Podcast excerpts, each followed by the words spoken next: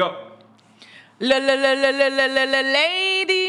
and Gentlemen, herzlich willkommen zurück zum Health Resolution Podcast. Und der heutigen Episode Nummer 87. Ich habe mich einer Hormontherapie unterzogen und habe jetzt eine weibliche Stimme. Das war der Gast unserer heutigen Sendung, zu dem wir gleich kommen. Erstmal gehen wir noch zurück auf die letzte Episode. Da habe ich äh, relativ großen Mist erzählt, weil ich witzigerweise von Thelma und Louise und Tom Cruise gesprochen habe. Natürlich ist der Film, den ich meine, trägt den Namen Top Gun, äh, in dem Tom Cruise mit Kelly McGillis spielt. Und wenn man die beiden heute mal vergleicht, dann sieht Tom Cruise immer noch aus wie 17 und Kelly McGillis sieht aus wie 150. Das ist sehr seltsam. Da wird der Jungenbrunnen nicht nur Sellerie und äh, Gurke gewesen sein. Wir haben über dieses Nebenprodukt der Hormonproduktion gesprochen in der letzten Folge, das den Namen Adrenochrom trägt. Wird etwas damit zu tun haben.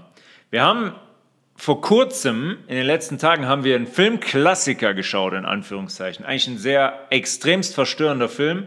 Ist zu einem Klassiker gemacht worden, weil er verfilmt wurde von Stanley Kubrick. Stanley Kubrick ist derjenige, der zum Beispiel auch Ice White Shut gedreht hat, in dem ähm, satanistische Opferrituale thematisiert werden.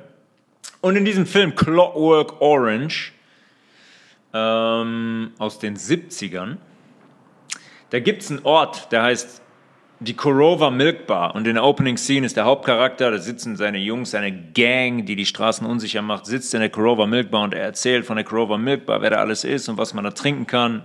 Da gibt es Milk Plus, also Milch mit einem Zusatz. Und dann zählt er Drogen auf und unter anderem zählt er auch Durenchrome auf, was sich verdächtig ähnlich anhört wie Adrenochrom.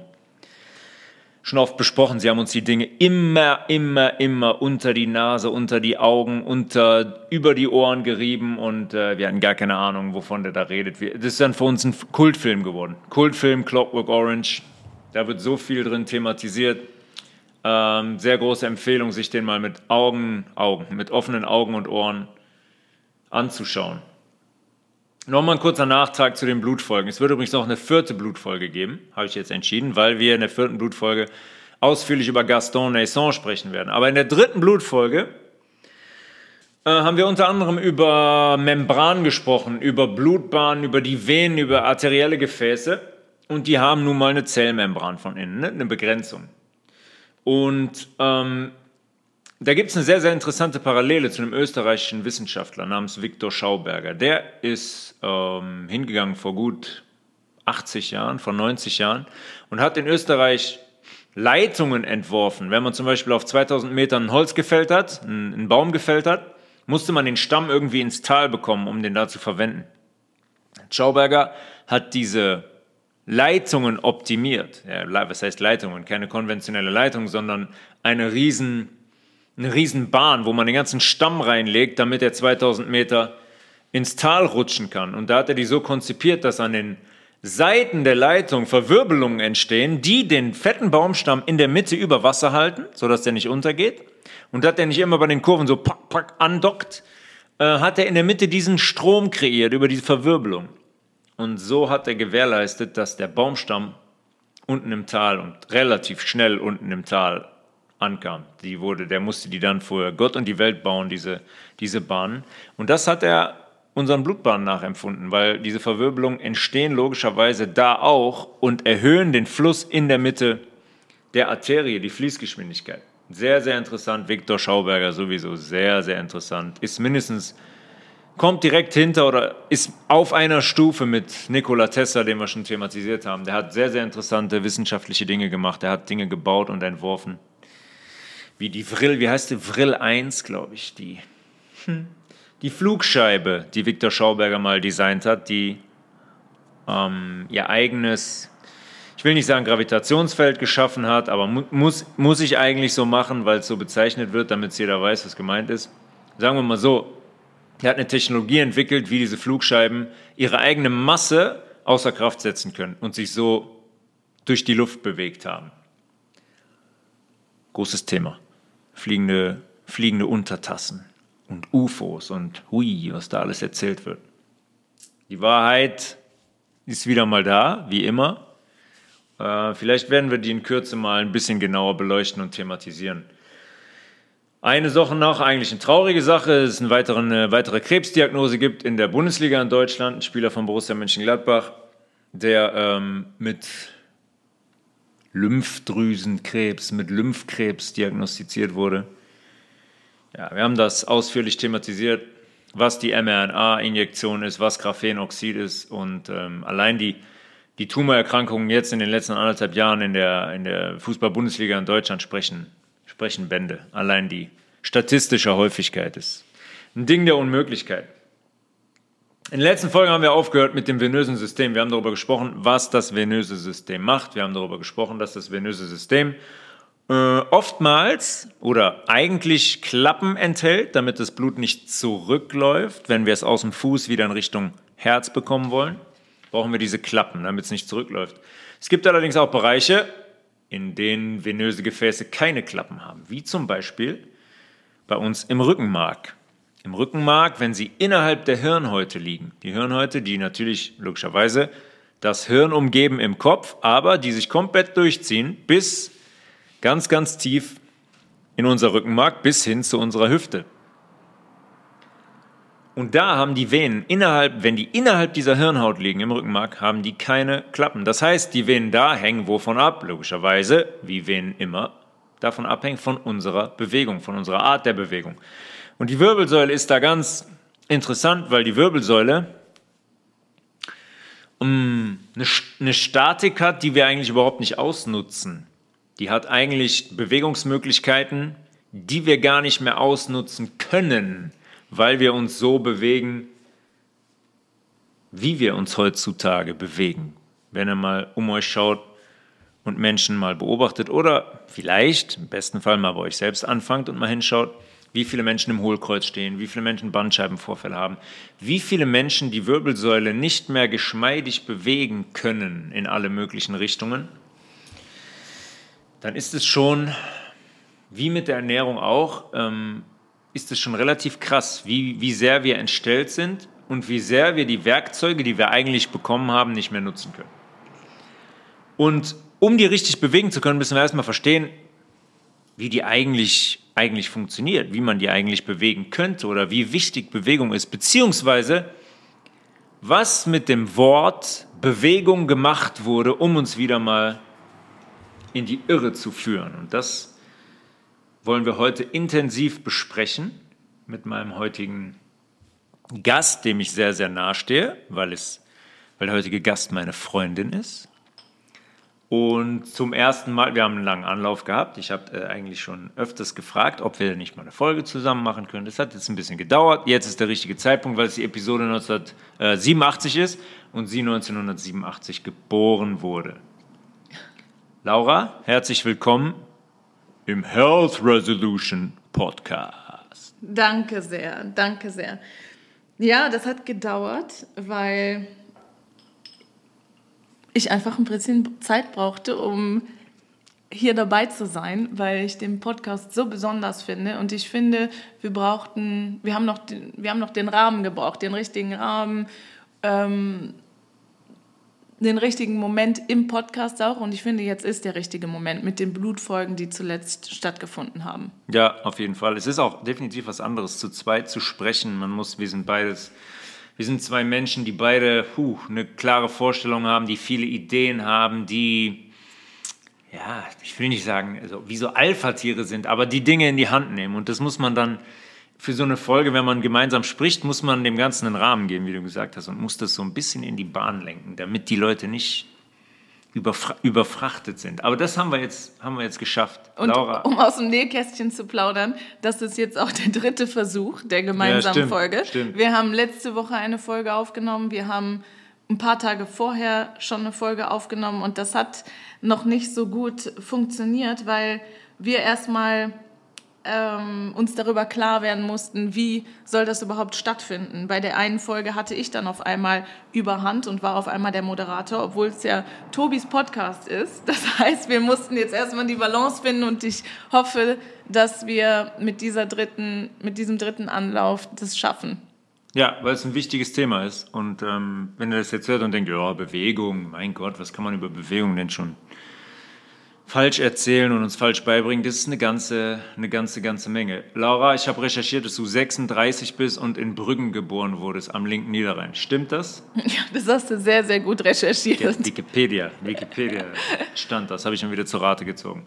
Sehr sehr, sehr schön. Wir kennen uns schon, um das mal kurz zu sagen, wir kennen uns schon sehr, sehr lange. Wir sind äh, erst seit viereinhalb Jahren ein Paar leider, aber wir kennen uns schon seitdem wir 18 sind, 17, 18, 19 sind, haben wir uns zuerst kennengelernt, dann wieder aus den Augen verloren. Dann hat jeder so seine, seinen Weg gemacht, die Entwicklung genommen. Wir haben beide äh, schwierige Erfahrungen gemacht, auch in Beziehungen, die uns aber dann am Ende des Tages dahin gebracht haben, dass wir wieder zueinander gefunden haben was uns beide sehr, sehr freut. Und so sitzen wir heute hier in der 87. Episode des Health Resolution Podcasts und sprechen gemeinsam über das Thema Bewegung. Und Bewegung ist auch Thema in unseren Retreats, mhm. um da mal kurz drüber zu sprechen. Wir haben unser erstes Retreat, Holon Yoga Purifying Retreat Purifying, Purifikationem, Purifikare, Befreiung von Dreck und Verunreinigung, haben wir im Mai gehabt, Mitte Mai in Apulien in Süditalien in einer klassischen Masseria Apuliens, haben da unser erstes, äh, erstes Retreat gemacht. Und wir wollen mal kurz anschneiden, was wir da überhaupt machen. Natürlich geht es in den Retreats, in den fünf Tagen, um Ernährung. Logischerweise, wenn ich dabei bin, wird hier niemanden verwundern, geht es um Ernährung. Um die kümmere ich mich in den Retreats. Ich koche, bereite die Dinge zu. Kochen eigentlich auch nicht so viel, weil es viel roh gibt, aber ich bereite die Dinge zu und versuche über die Ernährung die Menschen, die dorthin kommen, zu unterstützen, zu entlasten, zu entgiften, weil jeder natürlich auch mit Symptomen und Problemen dahin kommt.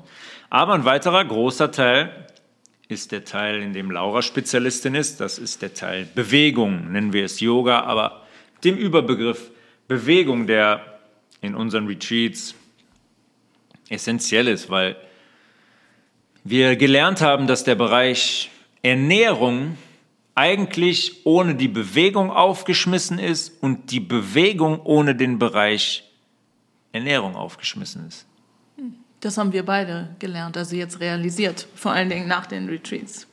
Ja, man, es ist einfach nicht, es ist einfach nicht zu trennen. Da kommen wir gleich ja. im Verlaufe der, im Verlaufe der ähm, Folge drauf. Das erste Retreat war auf jeden Fall ein sehr, sehr großer Erfolg. Ich werde da auch in Kürze mit ein, zwei Leuten aus dem Retreat für den Podcast sprechen, um das mal, um es für euch mal darzustellen, was da eigentlich bei den Menschen passiert ist. Aber da kommt in vier, fünf Tagen unglaublich viel unglaublich viel in Gang und das hat uns sehr, sehr gefreut. Wir freuen uns immer, wenn wir Menschen helfen können, aber da war es echt, da war es wirklich extrem, weil das Setting auch dementsprechend äh, schön ist.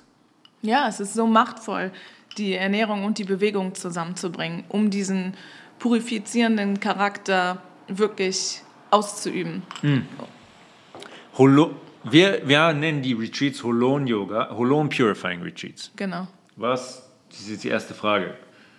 Griechen unter euch werden wissen, was Holon bedeutet. Ja. Ich auch, als ich zum ersten Mal gehört habe, um ehrlich zu sein, weil ich den holistischen Gesundheitsberater kenne, den ganzheitlichen. Also denke ich mir, dass Holon irgendwas mit Ganzheitlichkeit zu tun hat. Vielleicht kannst du mal kurz was dazu sagen, was dieser Name bedeutet. Genau, Holon ist griechisch und wie du sagst, hat es was mit holistisch zu tun. Holon ist nämlich der Wortstamm für das deutsche Wort holistisch. Und im Griechischen bedeutet Holon gleichzeitig ein eigenes Ganzes zu sein und zu etwas größerem Ganzen zu gehören. Und ich finde die Bedeutung und das Wort so schön, weil es meiner Meinung nach wichtig ist zu verstehen, dass wir alle als Individuen schon ein Ganzes sind und dann aber zu etwas größerem Ganzen gehören. Sehr, sehr passend, auch wenn man das auf den Körper runterbricht und was wir schon oft besprochen haben, wenn man zum Beispiel einzelne Bestandteile des Körpers nimmt, nehmen wir die Zellen. Eine einzelne Zelle inmitten von Billionen. Die einzelne Zelle muss funktionieren, sonst wird die Gruppe nicht funktionieren, sonst wird der Körper nicht funktionieren. Wir werden aus der Balance geraten, wir werden krank werden. Äh, ich, keine Ahnung, immer wenn Gruppen zusammenkommen im Fußball, elf Spieler. Wenn der Einzelne nicht, Einzelne nicht funktioniert, wird die Gruppe nicht funktionieren. Und das ist deswegen ein sehr, sehr schöner, ähm, sehr, sehr schöner Name, weil der Name das sehr, sehr schön widerspiegelt, dass man als Einzelner an sich schon ganz ist, aber irgendwo immer von einem großen Ganzen, von einer Gruppe abhängt. Und wenn wir alle funktionieren, funktioniert die Gruppe. Das, was bei uns in der Gesellschaft nicht funktioniert, weil wir als Einzelheit quasi nicht wirklich funktionieren, weil wir weggebracht wurden von diesem natürlichen Weg, was heute großes Thema sein wird. Und wir haben im Podcast schon viel, viel darüber gesprochen. Über diese ganzen Bereiche, wo diese Täuschungen vorliegen. Uh, Medien und Nahrungsmittelindustrie und die Schulmedizin und die Pharmaindustrie und Politik generell, der Begriff Freiheit, obwohl wir nicht frei sind. Wir werden so viel getäuscht, wir werden so viel in die falsche Richtung gelenkt, wir werden so viel programmiert und manipuliert. Und jetzt kommst du heute mit einem Thema um die Ecke, was jetzt auch noch verzerrt sein soll, von dem die meisten erstmal denken würden, was soll da verzerrt sein? Wir wissen doch alle, wie Bewegung funktioniert. Ähm, aber es ist definitiv ein sehr, sehr großes Feld, was ebenfalls verzerrt ist. Wie kommst du darauf, Laura, dass dieses Thema Bewegung verzerrt sein könnte? Ja, es ist erstmal schwer zu erkennen, dass mit dem Bereich überhaupt irgendwas los ist, weil das ein Bereich ist, der nicht so als ein Bereich auszumachen ist. Der ist eher diffus. Wenn es jetzt zum Beispiel um die, um die Ernährung geht und um die Lebensmittelbranche, dann gibt es die Supermärkte, in die gehen wir und wir wissen, wir werden da immer wieder durch Werbung ähm, beeinflusst, versucht zu beeinflussen und wir werden zum Zucker oder zu ungesunden Dingen hingeleitet. Und so ist es genauso bei anderen Bereichen, die wir vor allen Dingen uns in den letzten drei Jahren angeschaut haben und bei denen wir dann realisiert haben, okay, hier läuft was schief. Man hatte immer so ähm, Hinweise, was, warum was schief läuft und dann hat man herausgefunden, was da schief läuft. Und das ist ein Bereich, der Bereich Bewegung, der gibt einem relativ wenige Hinweise und der ist sehr subtil und leise. Und ähm, gleichzeitig ist er aber auch so offensichtlich weil wir natürlich alle in einem Körper leben und weil wir jeden Tag mit der Bewegung zu tun haben. Und der ist so offensichtlich, dass wenn man einmal hingeschaut hat, so wie bei anderen Themen auch, dann äh, geht kein Weg mehr dran vorbei und man kann nicht dran vorbeischauen und den ignorieren. Hm. Und es ist ja auch, es ist ja definitiv auch so, dass jeder ja meint, Bewegung zu kennen. Ja, ich bewege mich. Bewegung ist Bewegung. Das ist ja eigentlich so wie bei der Ernährung. Da wird man denken, jeder sagt, oh ja, ich lebe schon gesund aber man wirft diesen Begriff einfach so in den Raum, ohne eigentlich zu wissen, was Gesundheit ist. Das könnte bei Bewegung ähnlich sein, weil jeder ja meint irgendwie zu wissen, hm, ja, ich bewege mich halt, ja, was, was soll es da schon für Unterschiede geben in der Bewegung? Ich laufe auf und ab, ich gehe in der äh, Fußgängerzone spazieren, ich stehe auf dem Laufband, ich mache, keine Ahnung, Yoga, spiele Tennis, das ist doch alles Bewegung, ist doch alles gesund, führt doch, führt doch am Ende alles in die gleiche Richtung. Ja, genau so ist es. Wir gehen alle davon aus, dass wir meinen, was gute Bewegung ist. Und ich glaube, jeder würde sagen, Bewegung ist gesund. Diejenigen, die hier beim Podcast zuhören, die würden definitiv sagen, denke ich, sagen, Bewegung ist gesund. Und auch diejenigen, die sich wenig bewegen oder kaum bewegen, würden wahrscheinlich sagen, ja, ja, ich weiß, Bewegung ist gesund. Und auch Sport wahrscheinlich. Dabei würden die meisten auch sagen, Sport ist gesund. Aber es ist so, ein Ober, das ist so eine oberflächliche Aussage wie bei der Ernährung. Mhm. Ähm, es, jeder würde sagen, es ist wichtig, dass die Ernährung gesund ist. Gesunde Ernährung ist gut. Aber das sagt, das weiß jeder und das, das kann auch jeder so daher sagen.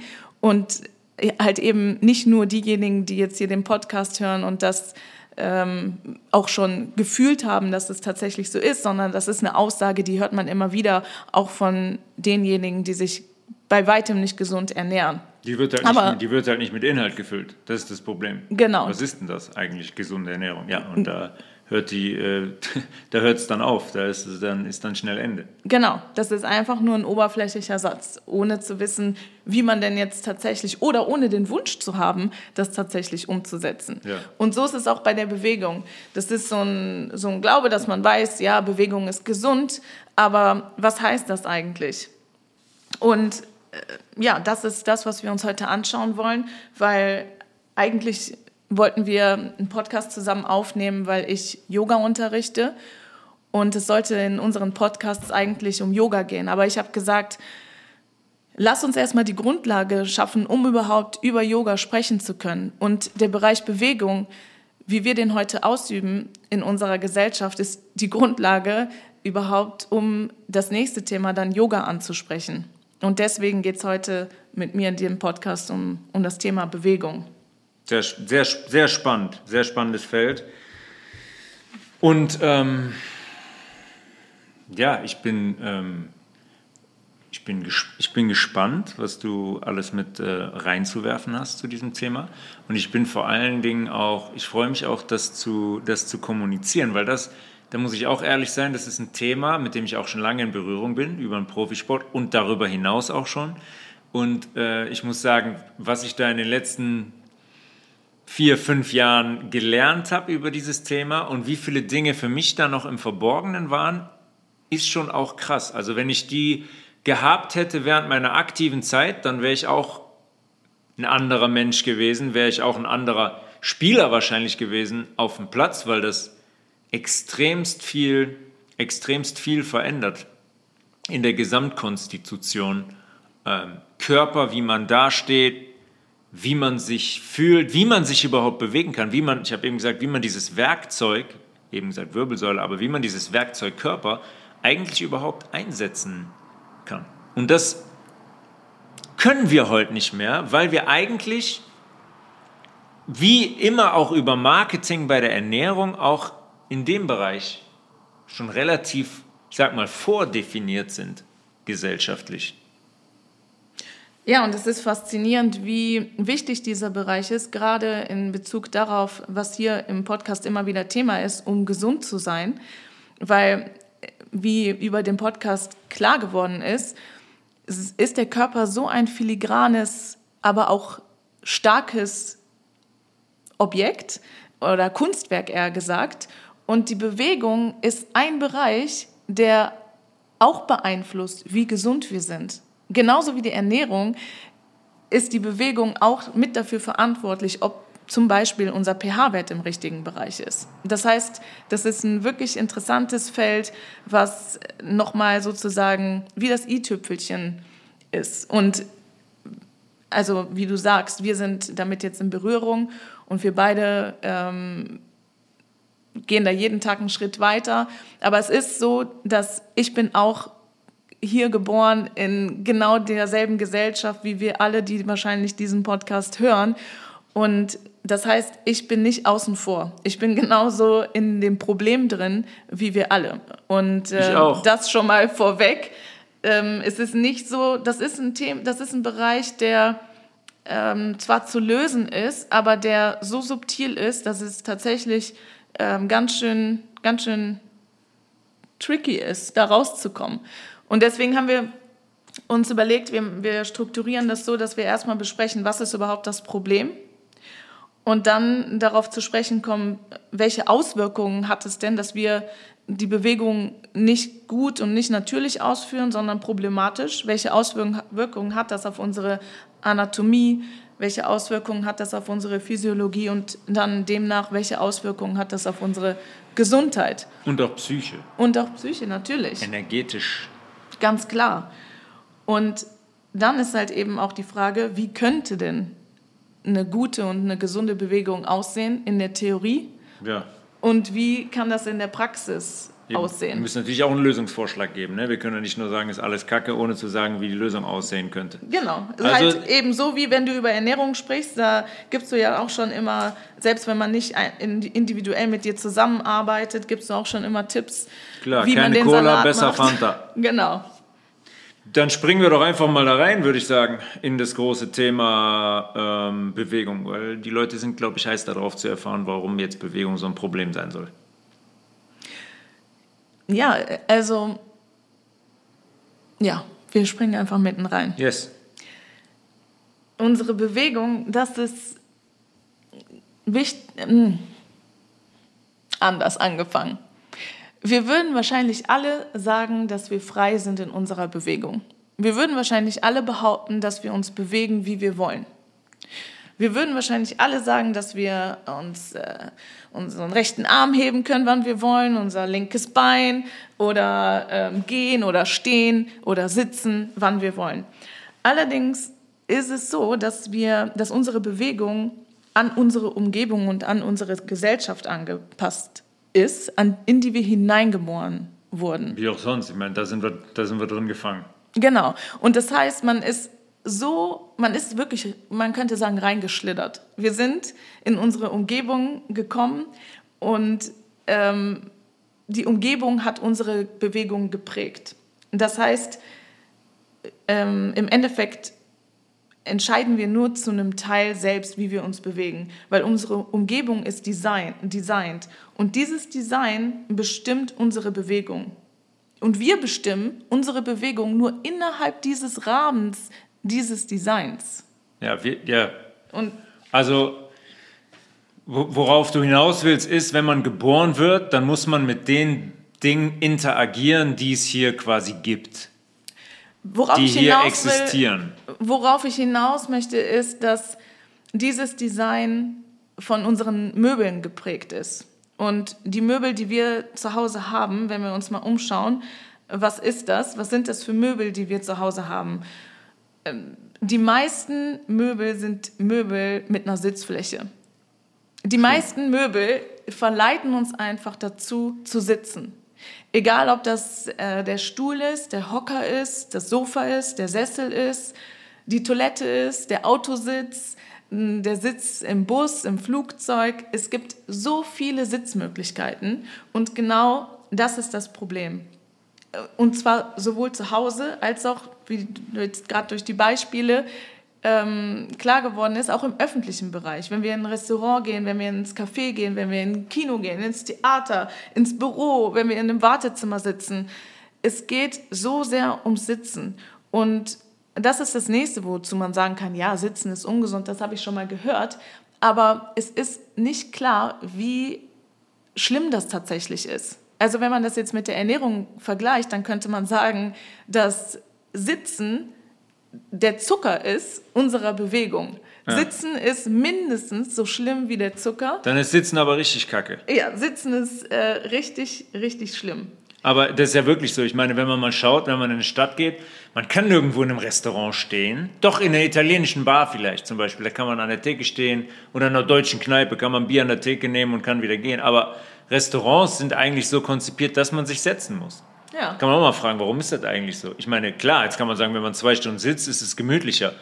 Aber es ist ja irgendwie schon offensichtlich, dass man, dass man sitzen soll. Also das ist ja relativ schnell, dass wir relativ schnell in diese Position gebracht und gepresst werden und auch daran gewöhnt werden, dass wir zu sitzen haben in gewissen Umständen. Ja, sitzen ist normal. Wir wüssten wahrscheinlich gar nicht, wie wir wie wir uns, wie wir den Tag verbringen, wenn wir keine Stühle hätten. Das ist, unsere Möbel sind so normal, dass wir uns wahrscheinlich was wahrscheinlich kaum jemand sich bisher gefragt hat, wie könnte eigentlich unser Zuhause oder wie könnte ein Restaurant aussehen, wenn es nicht diese Möbel wären? Was gibt es eigentlich Alternativen? Ja, stimmt. Also die, die Möbel, die wir haben, sind selbstverständlich. Und das meine ich, als ich vorhin gesagt habe, dass dieser Bereich leise ist. Es ist nicht so, dass der Bereich Werbung braucht und wir überredet werden müssen, dass wir Stühle kaufen. Wir haben wahrscheinlich alle Stühle zu Hause. Die einen von Ikea, die anderen von der Oma geerbt oder die anderen haben einen Designerstuhl. Aber wir haben alle einen Stuhl zu Hause. Und das ist das mit einer Selbstverständlichkeit. Und das ist interessant, weil wir werden tatsächlich da hineingeboren, weil als Baby fängt das an, sobald wir unseren Nacken äh, bzw. unseren Kopf halten können, wird schon versucht, uns hinzusetzen.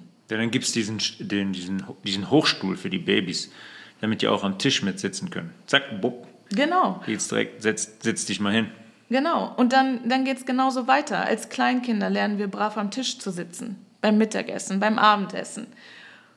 Und dann kommt die Einschulung und dann ist quasi alles vorbei. Ja, Damit in der Grundschule steht schon niemand überhaupt mehr auf. Wenn man, genau. wenn, man, wenn man sagt, ich möchte aber die Matheaufgaben, ich möchte drei und drei im Kopf im Stehen zusammenrechnen, nein, dann Peter, setz dich hin, sonst gibt es direkt.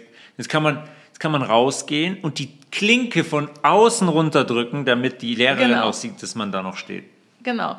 Was interessant ist, weil es ist ja schon noch eine Energie, die man als Grundschulkind hat. Und das muss man erstmal schaffen, diese Energie zu dämpfen. Aber dafür hat man ja hier in Deutschland, je nach Bundesland, vier bis sechs Jahre Zeit in der Grundschule, damit die Kinder brav sitzen. Ja, das ist sowieso ein großes Feld. Ich meine, in der Grundschule, ja natürlich, diese Energie der, der Kinder, die wird ja, die ist ja der Feind. Also wie viele Menschen fühlen sich dann bedroht, wenn Kinder mal irgendwie rumspringen und laut sind. Dann dürfen die, nein, mach das nicht, mach dies nicht, setz dich hierhin, setz dich dahin. Dann eine halbe Stunde später hat das Kind ADHS, weil dazu dreimal zu schnell auf und abgerannt ist. Dann gibt's Ritalin, dann stellen wir das Kind irgendwie, sagen wir, jetzt mach's mal ein bisschen ruhig und stellen das im Alter von vier Jahren schon, vier Jahren schon auf Drogen. Das ist ein, die, ich habe oft das Gefühl, Erwachsene haben ein Riesenproblem damit dieser Energie der Kinder ins Auge zu schauen, die überhaupt zuzulassen, zu empfinden, weil sie sich selber irgendwo davon abgeschnitten haben, von dieser, von dieser Lebensfreude. Wenn du ein dreijähriges, vierjähriges Kind siehst, wie begeistert er durch die Gegend rennt, ja, wie, kann das, wie kann das ein Problem sein für einen Erwachsenen? Wie kann man sich davon bedroht fühlen? Kann man meiner Meinung nach nur, wenn man sich wirklich vom essentiellen Teil abgeschnitten hat. Ja, meine Mutter ist Grundschullehrerin und mir fällt gerade ein, dass. Hey, gewesen, die ist pensioniert. Äh, stimmt, gewesen, gewesen. Und sie hört sicherlich auch zu. Also, hallo Mama. und ich muss natürlich auch was Positives sagen. Nicht muss, sondern will was Positives sagen, weil sie ist nämlich mit ihrer Klasse immer mal wieder zwischendurch aufgestanden und hat Hampelmänner gemacht. Siehst mal, weil sie es damals schon verstanden hat. Ja, wahrscheinlich. Aber meine Mutter hat viele Dinge intuitiv richtig gemacht. Warum, kann sie bis heute nicht erklären, aber sie hat schon viele Dinge einfach intuitiv richtig gemacht. Worauf ich hinaus will, ist, dass meine Grundschullehrerin, ich war nicht bei meiner Mutter in der Klasse, das nicht gemacht hat. Und ich kannte auch, habe auch noch von niemandem anderen gehört, dass die Lehrerin oder der Lehrer das gemacht hat. Und deswegen fand ich das blöd, dass meine Mutter das gemacht hat und habe ihr gesagt, Mama, du bist so peinlich. Ja, ja, ja klar. Hampelmänner machen, ja, bist, bist du blöd oder wie? Das ja, geht doch nicht. Ja. Ja, wir haben ja nachgeschaut, Grundschulkinder sitzen heute durchschnittlich neun Stunden schon pro Tag. Und was, ja brutal, was ja brutal ist. Ne? Ich meine, die stehen vielleicht morgens um sieben auf und gehen abends um acht schon wieder ins Bett. Ja, vielleicht, ja. Wenn, wenn sie sechs, sieben Jahre alt sind. Dann ja. sind sie 13 Stunden wach und sitzen mal neun Stunden davon. Ich meine, die haben keine neun Stunden in der Schule, aber wenn die nach Hause kommen, dann wird da gegessen, hier gegessen, dann, ich meine. Vielleicht werden sie mit dem Auto zur Schule gebracht, sitzen im Auto. Oder im Bus. Oder im Bus, dann, Am Fahrrad. dann beim Hausaufgaben machen, beim Mittagessen, dann wieder beim Abendessen und vielleicht äh, mit der neuesten Entwicklung beim ähm, iPad spielen nach den Hausaufgaben so. Wir, haben, wir haben letztens Bekannte ähm, hier gehabt, Freunde hier gehabt, die haben davon erzählt, dass ähm, ihr Sohn oder Tochter, weiß ich gar nicht mehr, doch, ich glaube Sohn, dass er die Hausaufgaben im Sitzen macht. Also nicht im Sitzen am Stuhl, sondern auf dem Boden und zwar so. Auf so, dem Boden, ja. So wie er, so das wie war Eva. So, ja, so wie er will. Und das, ähm, Liebe das Grüße, ist Eva. Liebe Grüße, Eva. Falls du zuhörst. Schau, viele Shoutouts heute hier schon. Ja. Ähm, das ist was anderes, werden wir auch noch gleich kurz besprechen, als auf einem Stuhl zu sitzen. Ja? Und der das ist interessant, habe ich zum ersten Mal gehört, dass eine Mutter sagt, ja natürlich, warum soll der auf dem Stuhl sitzen am Schreibtisch? Kompletter, kompletter Unsinn. Sehr, sehr, sehr, sehr, ähm, sehr, sehr interessant. Kommen sie arbeitet auch selber tatsächlich viel auf dem Boden, wenn sie im Homeoffice ist. Ja. Auch eine gute Option. Sehr, sehr interessant. Warum das interessant ist, das können wir jetzt gleich mal besprechen. Genau erstmal, wenn wir das jetzt so weiter durchgehen, äh, diese Sitzkarriere, die man dann schon hinter sich hat, äh, wenn man dann irgendwann ein erwachsener Mensch ist. Wir sind dann von der Grundschule, kommen wir auf die weiterführende Schule, machen danach vielleicht eine Ausbildung. Selbst wenn es ein Beruf ist, bei dem man sich viel bewegt, gehen wir auf eine Berufsschule und sitzen dort. Dann macht man vielleicht oder andere Stadt eine Ausbildung, machen ein Studium. Dann irgendwann kommt der Job. Und wenn es ein Bürojob ist, dann ist schon klar, man sitzt viel und dann kommt noch der Alltag. Ja, da ist auch klar, wir sitzen viel, weil wir dort sitzen, wo wir, was wir schon aufgezählt haben, im Auto, äh, beim Essen, Frühstück, Mittag, Abend, auf der Toilette, auf dem Sofa, auf dem Sessel, auf dem Hocker, wo auch immer. Und selbst diejenigen, die keinen Bürojob haben, auch Sportler, rechnet mal grob die Situation und die Zeit zusammen, in der ihr trotzdem sitzt. Das ist nämlich erschreckend, auf wie viel Zeit man trotzdem kommt. Wird eine, wird eine ganze Menge sein, definitiv. Ich meine, wie du sagst, das Design ist ja, es ist ja so konzipiert, dass alle Orte, an die ich mich bewege oder auch zu Hause, ähm, haben mit Sitzen zu tun. Wenig, wenig auf Stühlen oder Bänken. Ähm, sehr, sehr wenig wird im Stehen gemacht. Und irgendwann, wenn man das lang genug macht, dann kommt man auch in die Situation, wo man sagt, boah, jetzt muss ich gleich mal hinsetzen, weil ich bin ja schon, ich bin ja schon platt. Man denkt, man kann nicht so lange stehen. Aber der Fakt, dass man sich so lange stehen kann, hat, was, hat mit was anderem zu tun, weil man nämlich zu starr dann steht und die Körperflüssigkeiten auch nicht mehr auch nicht mehr laufen, nicht mehr in Bewegung sind. Haben letztens noch gehabt irgendwann äh, ein Konzert oder so, wenn man da anderthalb Stunden am Fleck steht, dann denkt man nach, die Beine fliegen einem auseinander, haben wir besprochen, weil das ganze Blut quasi in den Venen versackt und der Kreislauf nicht mehr gegeben ist und nur noch ganz wenig Blut befördert wird, wieder zum Herzen zurück und dann haben wir das Gefühl, unsere Beine ähm, unsere Beine fliegen auseinander und dann denken wir, ah, nö, so lange stehen am Stück ist auch ein Problem, ich muss mich mal wieder setzen. Aber man müsste eigentlich andere Dinge tun. Ja, es gibt natürlich auch viele, die heutzutage einen Stehschreibtisch haben und versuchen im Stehen zu arbeiten. Und das ist auf jeden Fall schon mal super, der richtigere Weg. Wobei da natürlich auch nochmal ähm, der Fokus darauf gelenkt werden müsste, wie man steht. Ob bei Frauen zum Beispiel, ich habe das auch lange Zeit und oft gemacht, dann fällt man oft so in eine Hüfte und steht schräg und mehr auf der rechten Seite oder mehr auf der linken Seite. Ein Klassiker, wie früher im Schulhof, dann wusste man nicht, wie man sich hinstellen soll. Dann musste man irgendwie cool sein und wollte nicht so wie die anderen stehen oder wollte sich dabei irgendwie wohlfühlen, da hat man ganz komische Posen eingenommen. Ja, ja. Ja, man könnte fast sagen, wir leben in einer seated culture, sage ich mal, in einer Kultur, die sich hingesetzt hat ja, und das ist auch symbolisch zu sehen. Also wir haben uns hingesetzt. Als Kinder waren wir sozusagen noch aufrecht und haben gespielt und waren unterwegs. Und dann kamen diese Schritte, die wir jetzt gerade durchgegangen sind. Und wir haben uns langsam, langsam hingesetzt und wurden wahrscheinlich auch immer bequemer, um überhaupt aufzustehen. Und symbolisch ist das interessant, weil man sich in der Grundschule auch hinsetzt vor einer Autorität, die einem dann Dinge lehrt die Schulbildung, die. Überall die ich mir ja klar, wir haben, wir haben uns erniedrigt am Ende. Wir haben uns freiwillig hingesetzt und haben uns eigentlich erniedrigen lassen. Ja, genau. Man setzt sich hin und ist dadurch natürlich auch ein paar Köpfe kleiner als die Person, die einem was beibringt. Und das muss nicht immer eine Person sein. Wir setzen uns auch vor den Fernseher und hören uns da an, was wir glauben sollen. Wir hören uns da die Nachrichten an, bleiben dabei brav sitzen, konsumieren das alles, oder auch wenn wir einen Film schauen, dann ähm, hören wir uns das Mind Control Programm an, was hier auch schon im Podcast Thema war. Das ist, das ist definitiv hierarchisch zu sehen, ja. In der Schule, wenn ich mich hinsetze, der Lehrer, manchmal sitzt er auch, aber oftmals steht er. Ja, dann ist, dann ist er erhöht, dann ist er von oben herab. Dann er hat auf jeden Fall die Freiheit äh, zu stehen. Natürlich, ja, genau. Ne? Das habe ich als Schüler ja. nicht. Ich kann nicht aufstehen und sagen, oh, ich will aber stehen. Nee, geht nicht, weil die Hierarchie aufrechterhalten werden muss. Der Lehrer ist in einer Position, wo er den Ton angibt und wo das, was der Lehrer sagt, definitiv richtiger ist als das, was ich sage. Mhm. Und das ist, äh, ja, rein, rein körperlich, symbolisch ist es zu sehen. Das ist alles kein, natürlich ist das alles kein Zufall, weil das auch körperliche Zustände hervorruft. Wenn, man kennt es doch früher aus der Schule zum Beispiel, wenn man in der Schule sitzt, dann gab es bei uns gab's einen Lehrer, der war eine Sensation, der wollte immer so ganz ausgefreakte Dinge machen. Der verrückt und mit dem Speer raus und Speerwerfen machen, obwohl es kein Sport war, sondern irgendwie, keine Ahnung, ein anderes Fach, Pädagogik oder was weiß ich was. Er wollte immer ganz verrückte Dinge machen. Und dann waren wir als Schüler oder 90 Prozent der Schüler eigentlich komplett lethargisch. Wir haben gesagt, boah, nee, komm, mach einfach deinen Unterricht 45 Minuten, dann will ich wieder raus. Mhm. Das ist auch so ein Zeichen davon. Ja. Man geht eigentlich dahin und lässt sich, nur, lässt sich nur berieseln. Man ist nicht mehr aktiv, man nimmt nicht aktiv teil, man hinterfragt eigentlich auch nicht mehr. Man will einfach nur, komm, mach dein Ding, ich will nach Hause, gleich 15 Uhr, hab keinen Bock mehr. Das war, da erinnere ich, da, ich weiß auch nicht warum, aber da erinnere ich mich sehr, sehr, sehr gut dran immer an die Situation, weil ich hatte dann auch so ein bisschen Mitleid mit dem Lehrer.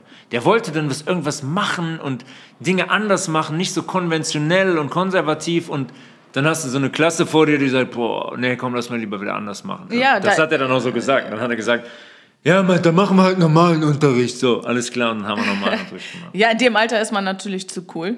Ne? Zu cool für alles. Aber natürlich wird man durch das Sitzen auch faul. Ja, man ist, das ist definitiv eine Programmierung, diese, diese hierarchische Symbolik. Und deswegen habe ich auch gesagt, wir leben in einem Design. Das ist ja nicht so, dass wir. Ähm, ja, das, das, hat sich jemand ausgedacht, dass natürlich. es Zufall ist, genau. Das ist, ein, das ist ein Design, was genau so gewollt ist. Und wo die Struktur, in der wir leben, natürlich auch perfekt reinpasst. Weil es ist natürlich auch kein äh, Zufall, dass so viele Jobs im Sitzen ablaufen. Ja, weil du also, eben von Freiheit gesprochen hast, Freiheit uns zu bewegen. Ja, klar haben wir die äußerlich. Wir, wir sind auch hier, oberflächlich sind wir auch frei in diesem System. Natürlich sind wir überhaupt gar nicht frei, nicht im Ansatz. Genau, was ich gesagt habe, ist, wir haben die Freiheit, uns innerhalb dieses Rahmens zu bewegen, innerhalb hm. dieses Designs, ja. was wir hier kennen, mit okay. dem wir leben. Ähm, jedenfalls noch um, als Vergleich, Erwachsene sitzen durchschnittlich 10 bis 15 Stunden pro Tag. Ja gut, wenn ich einen Bürojob habe, morgens um 8 Uhr anfange und 17 Uhr, 17 Uhr nach Hause gehe, äh, da bleibt nicht mehr viel Zeit zum Stehen. Ich meine... Sitzen, Oder zum sitzen, Gehen. Am Ende sitzen wir, klar. Ja. Es ist furchtbar, einfach von 8 bis 16 Uhr im Büro sitzen und einen stupiden, zum Beispiel bei der Stadt oder so, so Anträge abstempeln oder dann im Bürgerbüro oder so. Ja, acht Stunden, neun Stunden sitzen an Ort und Stelle. Aber es ist ja auch Schon egal, hart. was man macht. Also wir sitzen ja leider auch viel, auch beispielsweise für die Vorbereitung dieses Podcasts saßen wir es geht nur darum, wie sitzen wir. Gibt es vielleicht Möglichkeiten, anders zu sitzen, so wie Eva, auf dem Boden zu arbeiten, im Schneidersitz dabei zu sitzen oder breitbeinig zu sitzen und ja. all die Sachen vor sich zu haben? Oder gibt es überhaupt auch Alternativen zu unseren Möbeln? Ähm, natürlich sind wir jetzt natürlich äh, sind wir auch alle Design geprägt und können uns nicht vorstellen, auf einmal so ganz andere Dinge bei uns zu Hause zu haben. Ich kenne schon Leute, die haben das ab und zu mal gemacht. Die haben dann, ähm, die haben immer auf dem Boden gegessen. Die hatten dann so japanische, indische Möbel, haben sich Kissen auf den Boden gelegt und haben dann äh, auf dem Boden im Schneidersitz im Schneidersitz gesessen. Das ist interessant, dass du das sagst. Das beweist nämlich, dass das ein Design ist, weil es noch andere Kulturen gibt, die das ganz anders machen. Zum Beispiel, die, die, in, zum Beispiel in Indien. Zum Beispiel in Indien, genau. Nicht mehr alle, nicht mehr in den weiterentwickelten großen Städten und Orten, aber da, wo es noch traditioneller ist, da ist es so, auch, mhm. da ist es noch so, dass Leute im, im, im sitzen auf dem, Bo also Bo auf dem Boden, genau, im, Im Schneidersitz, Schneidersitz oder in der Hocke äh, sitzen, um zu essen oder in der Hocke auf Toilette gehen und, äh, Aber das könnte man hier ja gar nicht mehr. Ich meine, du kannst ja nicht sagen, sag mal dem, sag mal dem Franz mit 65 und 40 Kilo Übergewicht, setze ich mal einen Schneidersitz und iss mal dazu Abend. Dann sagt er nach fünf Minuten, du hast ja nicht mehr alle, ich setze mich auf den Stuhl. Nee, jetzt mittlerweile geht das nicht mehr. Weil als wir Folge mittlerweile des Designs. So, genau, als Folge des Designs geht das heute nicht mehr. Aber das ist gut, nochmal klar zu machen, dass es auch andere Möglichkeiten gibt, nur dass wir die nicht mehr kennen und um uns haben. Ja, das und auch gar nicht wissen, ähm, war das vielleicht auch mal in Deutschland so. Wir wissen ja eh nicht, was wir alles wissen von unserer Geschichte. Ähm, war, war es in Deutschland auch mal so, dass es ganz andere Möglichkeiten gab, die Wohnung und das Haus einzurichten? Die Frage muss man sich sowieso immer stellen, weil wir, wir nehmen das als gegeben hin. Ja, klar gibt es Stühle, klar gibt es Bänke, äh, gab es doch schon immer. Ja, gab es gab's die wirklich schon immer? Also wenn man mal nachschaut zum Beispiel, ist glaube ich der erste, der moderne Stuhl ist irgendwann 1870 oder so. Irgendwann Ende 19. Jahrhundert ist der, ist der patentiert worden. Ne? Mhm. Da muss ich sagen, warte mal kurz, das sind erst 150 Jahre her. Was war denn, denn eigentlich davor, wenn es diesen Stuhl nicht gab? Dann schaut man nach, dann sagen die, klar, oh, schon 3000 vor Christus, die alten Ägypter haben schon Stühle gehabt, ja. Sie sagen dann, vorher gab es das Patentrecht nicht. Ja, vor dem Urknall, vor dem Urknall, vor dem Ur Urknall saßen die Leute auch schon auf Stühlen. Solche, also, was ich sagen will, ist, es ist immer interessant, solche Dinge zu hinterfragen. Sich, das passiert oft, wenn wir beim Essen sitzen oder so ähm, dann kommen so ganz, ja nicht absurde Ideen, aber dann kommen Ideen. So, Laura sagt dann, Tobi, was denkst du eigentlich, wie lange gibt es schon Stühle? Warum sitzen wir, warum sitzen wir auf Stühlen? Und äh, das ist ein so ein, ein so ein großes Thema, was man nie in Frage stellt, wo man sich gar keine Gedanken drüber macht. Warum sitze ich eigentlich auf dem Stuhl? Und ähm, das ist anatomisch, sagen, anatomisch ja. ist es ein relativ großes Problem und ein Kollateralschaden, weil sich da ganz, ganz viele Dinge anschließen, die wir jetzt die wir jetzt mal thematisieren werden. Ja, ich finde, ich muss auch sagen, ich finde es ähm, auch äh, fast schon schade, dass es so ist, weil ich finde, das Design von Stühlen ist wunderhübsch. Es gibt so viele Stühle, die einfach es, die einfach unfassbar schön sind, die wo proportional, proportional alles stimmt. Also ähm, krasse ja, Materialien, geil, das ist einfach ein, ist einfach ein Handwerk. Heute ja. nicht mehr so viel, wenn man durch Ikea rennt, aber natürlich gibt es auch noch handgefertigte, hochwertige Möbel und auch Stühle, da gebe ich dir recht, da gibt es wunderschöne Dinge. Sofas, das, das ist einfach schön. Ja, also, äh, beziehungsweise sind wir auch mit dem Auge aufgewachsen. Ich weiß, wir wissen ja gar nicht, was wir von alternativen Dingen auch schön finden Ja, würden. was nicht heißt, dass ich mich da zwölf Stunden draufsetzen muss, nur weil der Stuhl schön ist. Ja, genau. Also. Also, was ich auch immer ähm, spannend finde, ich stelle mir uns immer wie, wie so Teigmännchen vor. Und ähm, als Babys waren wir quasi Teigmännchen, deren Teig noch ganz, ganz, ganz weich war. Und später dann im Laufe des Lebens wird dieser Teig härter. Und natürlich verharrt oder verhärtet so ein Teigmännchen aus in der Position, in der es am meisten ist. Das heißt, wenn man das jetzt auf uns bezieht, findet ein Großteil dieses Härteprozesses im Sitzen statt. Das stimmt, aber kann ich mal kurz was dazu sagen? Ich meine, ja. das muss ja eigentlich auch jeder kennen. Ne? Man kommt auf die Welt, man hat ein Baby, man kann das Baby kann verknoten, wie man will, kann Beine hinter den Kopf, alles machen.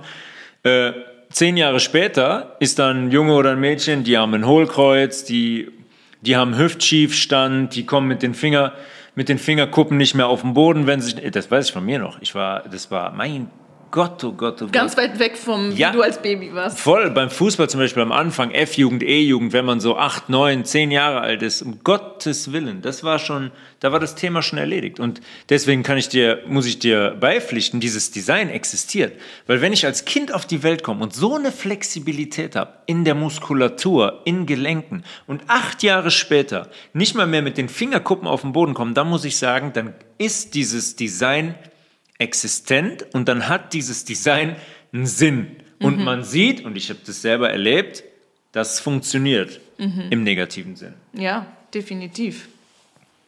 Wir sind definitiv dann so vom Sitzen geprägt, dass das nicht mehr funktioniert, dass wir zum Beispiel mit den Fingerkuppen bis auf den Boden kommen oder dass wir so flexibel sind wie ein Baby und auf, im, Liegen, im Liegen auf dem Rücken auf einmal unseren Fuß hinterm Kopf haben. Und das, äh, das sind wir aber alle. Das heißt, das ist normal. Ja, und das ist auch ein guter Stichpunkt, weil ähm, wir sind, das müssen wir uns eingestehen, wir sind heutzutage normal. Die Ernährung ist nicht mehr so, die ist nicht natürlich, sondern... Klar, wenn ich Nutella esse, bin ich auch normal. Macht ja jeder Zweite, also genau, normal. Genau, du bist normal, aber du bist weit weg von dem, wie es sein sollte und wie es natürlich wäre. Meilenweit. Und genauso ist das mit unserem Körper. Wir haben alle eigentlich einen natürlichen Körper. Wir sind ein Teil der Natur. Aber wir sind nicht mehr natürlich heutzutage. Wir sind heutzutage nur noch normal. Und das müssen wir uns erstmal eingestehen, dass wir nur normal sind und dass wir, dass wir einen Weg haben, um wieder zurück zum Natürlichen zu kommen. Das ist leider in vielen Bereichen so, ne? Also Natürlichkeit bzw. Göttlichkeit. Der eigentliche Plan der Schöpfung ist so, und das ist ja der eigentliche Sinn, warum die das, warum die das machen. Die wollen uns genau davon wegbringen. Ähm, und das hat leider überall gegriffen und funktioniert. Ja, und Bewegung ist definitiv ein Teil davon. Man hat uns von diesem natürlichen, göttlichen Zustand weggebracht. Der wäre, dass ich, keine Ahnung, meine ganze Hand mit gestreckten Beinen auf den Boden legen kann und nicht nur mit den Fingerkuppen bis unter die Kniescheibe komme. Genau, und dabei geht es aber gar nicht darum, jetzt sehr flexibel zu sein und irgendwelche äh, Kunststücke vorzuführen, sondern von dieser Flexibilität hängt unsere hängt unsere Physiologie ab und auch die Anatomie und auch unsere Gesundheit. Davon hängt alles ab. Definitiv, ja. Und das ist das, was, äh, was, ähm, was so gravierend ist. Und was auch also, schön auf Stühlen passiert, anatomisch, wenn wir sitzen. Genau, also deswegen passiert das. Wir sind alle jetzt vom, wir sind alle vom Stuhl geprägt. Wir sind quasi alle diese Teigmännchen, die auf dem Stuhl ausgehärtet sind und sind jetzt mehr oder weniger äh, angepasst an den Stuhl mit unserem unteren Rücken, mit unserem oberen Rücken, mit, unserem, mit unserer Hüfte. Und äh, jetzt ist es interessant, mal zu schauen, was hat das eigentlich für Auswirkungen? Ja, das ist ja, das ist ja die Frage. Ich meine, wir können jetzt darüber erzählen, ja, wir sollten, wir sitzen zu viel und ihr solltet nicht so viel sitzen. Okay, jetzt müssen wir natürlich mal darüber sprechen, okay, was ist denn anatomisch eigentlich das Problem am Sitzen? Was ist das für ein Kollateralschaden, der da entsteht? Ja. Und also es gibt viele, viele Probleme und wahrscheinlich könntest du auch zu jedem Problem ein, ein, eine eigene Folge machen, aber äh, es gibt auf jeden Fall vier Hauptprobleme, die wir uns mal in kürzerer Form anschauen können. Let's go. Und zwar das erste Problem ist, dass sich das lange Sitzen auf unsere Atmung ähm, auswirkt.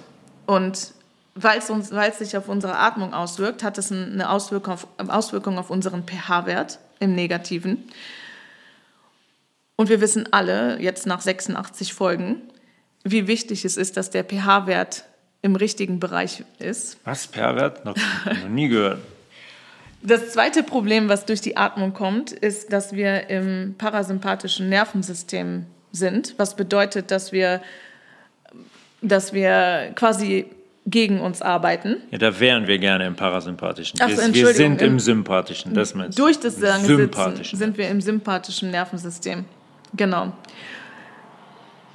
Also das erste Problem ist die Atmung und die Atmung, die durch das Sitzen falsch läuft, die wirkt sich negativ auf den pH-Wert aus und äh, wir sind dadurch im sympathischen Nervensystem. Das zweite Problem ist, dass unser Bauchraum quasi wie starr ist und damit auch unsere Organe keine Bewegung haben. Das dritte Problem ist, dass unser, unsere Körperflüssigkeiten im Sitzen nicht so gut fließen wie in, in Bewegung. Und das vierte Problem ist, dass es richtig schlimm ist für unsere Wirbelsäule. Und ja, das jetzt nur mal aufgelistet. Und, ähm, Kleiner Überblick. Als Überblick, genau. Und starten wir mal mit der Anatomie. Starten, starten wir mit der Anatomie. Wenn ich, wenn ich sitze, ich sitze, genau. ich sitze neun Stunden. Was passiert anatomisch in meinem Körper, wenn ich in dieser Position verharre? Das größte Problem ist, dass es sich negativ, wie gesagt, auf die Atmung auswirkt, weil wir haben das Zwerchfell, einen der größten Muskeln im Ablauf des Atems. Das ist ein Muskel, der zwischen Brustkorb und Bauchraum liegt. Und das ist eigentlich der größte Muskel im Körper. Das ist der größte, es gibt keinen größeren als Zwerchfell. Ja, und das heißt, dieser Muskel hat, eine, hat erstens eine Größe und auch eine gewisse Stärke.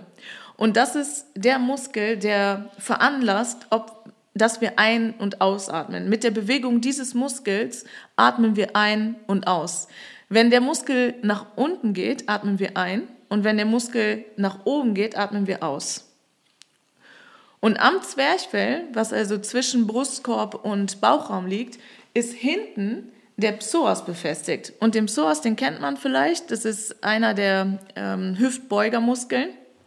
Der verläuft vom Zwerchfell aus nach, hin, äh, nach vorne durch den Bauchraum hindurch zum inneren Oberschenkel.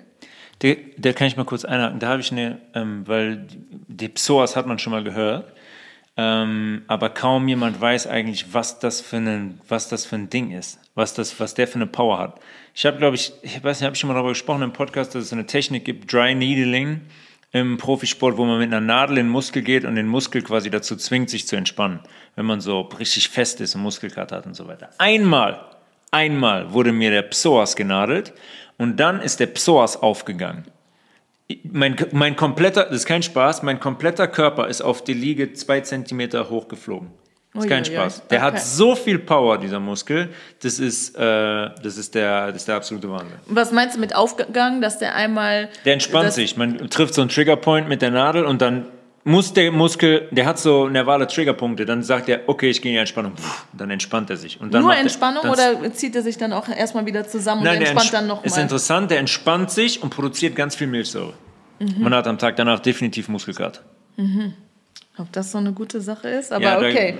Da, da, ja, da müssen wir jetzt nicht drüber sprechen. Jedenfalls ähm, ist es auch interessant oder auch, man weiß ja oft gar nicht, wo ähm, fängt ein Muskel an und wie verläuft er dann. Aber jedenfalls ist dieser extrem starke Muskel, der Psoas, am Zwerchfell befestigt, was ebenso äh, als größter Muskel, den wir haben, sehr, sehr stark ist. Und im Stehen ist es so, dass der Psoas in voller Länge ist. Und jetzt könnt ihr selber mal fühlen, was passiert oder euch bildlich vorstellen, wenn wir uns hinsetzen. Wenn wir also, wenn unsere Beine im 90-Grad-Winkel sind zu unserem Oberkörper, dann ist der Muskel... Der Psoas äh, auch im 90-Grad-Winkel. Genau, dann ist er auch im 90-Grad-Winkel, was bedeutet, dass der kürzer ist. Und das bedeutet, dass der Psoas das Zwerchfell nach unten zieht. Und jetzt habe ich ja vorhin gesagt, dass wenn das Zwerchfell unten ist, atmen wir ein.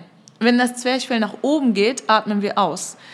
Jetzt ist das Zwerchfell durch den Psoas nach unten gezogen, was bedeutet, wir atmen durch die Position, in der wir sind, durch das Sitzen automatisch ein. Und was passiert jetzt, wenn wir sitzen bleiben? Wenn wir sitzen bleiben, sind wir schon in der Bewegung des Einatmens. Das heißt, wenn wir jetzt nochmal einatmen, weil wir ja lange sitzen und nicht nur einen Atemzug nehmen, während wir acht Stunden sitzen, dann kann der nächste Atemzug nur kleiner sein und der geht nur bis in den Brustkorb.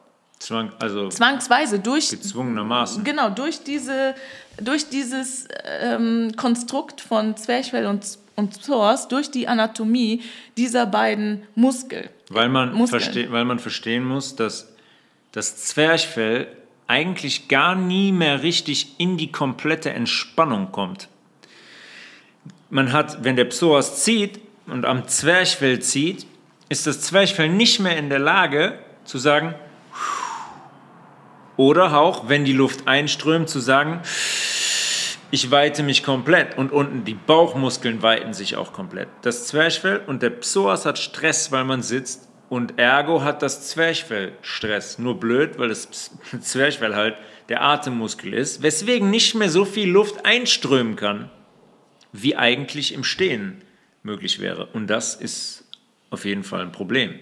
Genau, weil eigentlich ist das Atmen auch eine äh, Verschiebung von Volumen. Das heißt, wenn wir uns sozusagen ausbreiten, wenn wir unserem Oberkörper, unserem Brustkorb und unserem Bauchraum mehr Volumen geben, mehr Platz, atmen wir ein. Wenn wir aber unseren Oberkörper komprimieren, atmen wir aus. Wenn wir sitzen, sind wir wie komprimiert. Also unser Psoas ist komprimiert, aber auch unser Oberkörper ist an sich komprimiert, weil der Psoas nach unten gezogen wird, ist ja auch der Bauchraum komprimiert. Und ihr könnt mal einen Test machen im Stehen, und zwar ihr stellt euch hin und nehmt die Arme nach oben. Nehmt die Arme nach unten. Nehmt die Arme nach oben. Abwechselnd. Nehmt die Arme nach unten, nehmt die Arme nach oben ein paar Mal. Und dann macht das nochmal und beobachtet, wann ihr dabei einatmet bei der Bewegung, einfach nur die Arme hochzunehmen, die sind dabei entspannt, und dann die Arme runterzulassen und wann ihr ausatmet. Und ihr werdet beobachten, dass ihr einatmet, wenn ihr die Arme nach oben nehmt, und ausatmet, wenn ihr die Arme runterlasst. Das heißt, wenn ihr die Arme nach oben nehmt, gebt ihr eurem Oberkörper mehr Platz, ihr atmet ein. Ihr zieht das Zwerchfell nach oben. Wenn ihr die Arme rechts und links wieder hängen lasst, neben dem Oberkörper, dann geht das Zwerchfell mit runter und ihr atmet aus. Das ist jetzt mal ähm, eine größere Bewegung, um klarzumachen, wann man einatmet und wann man ausatmet. Und dieser Ablauf, das Einatmen, mehr Platz zu geben, kann im Sitzen einfach nicht stattfinden, dadurch, dass das Zwerchfell die ganze Zeit runtergezogen ist.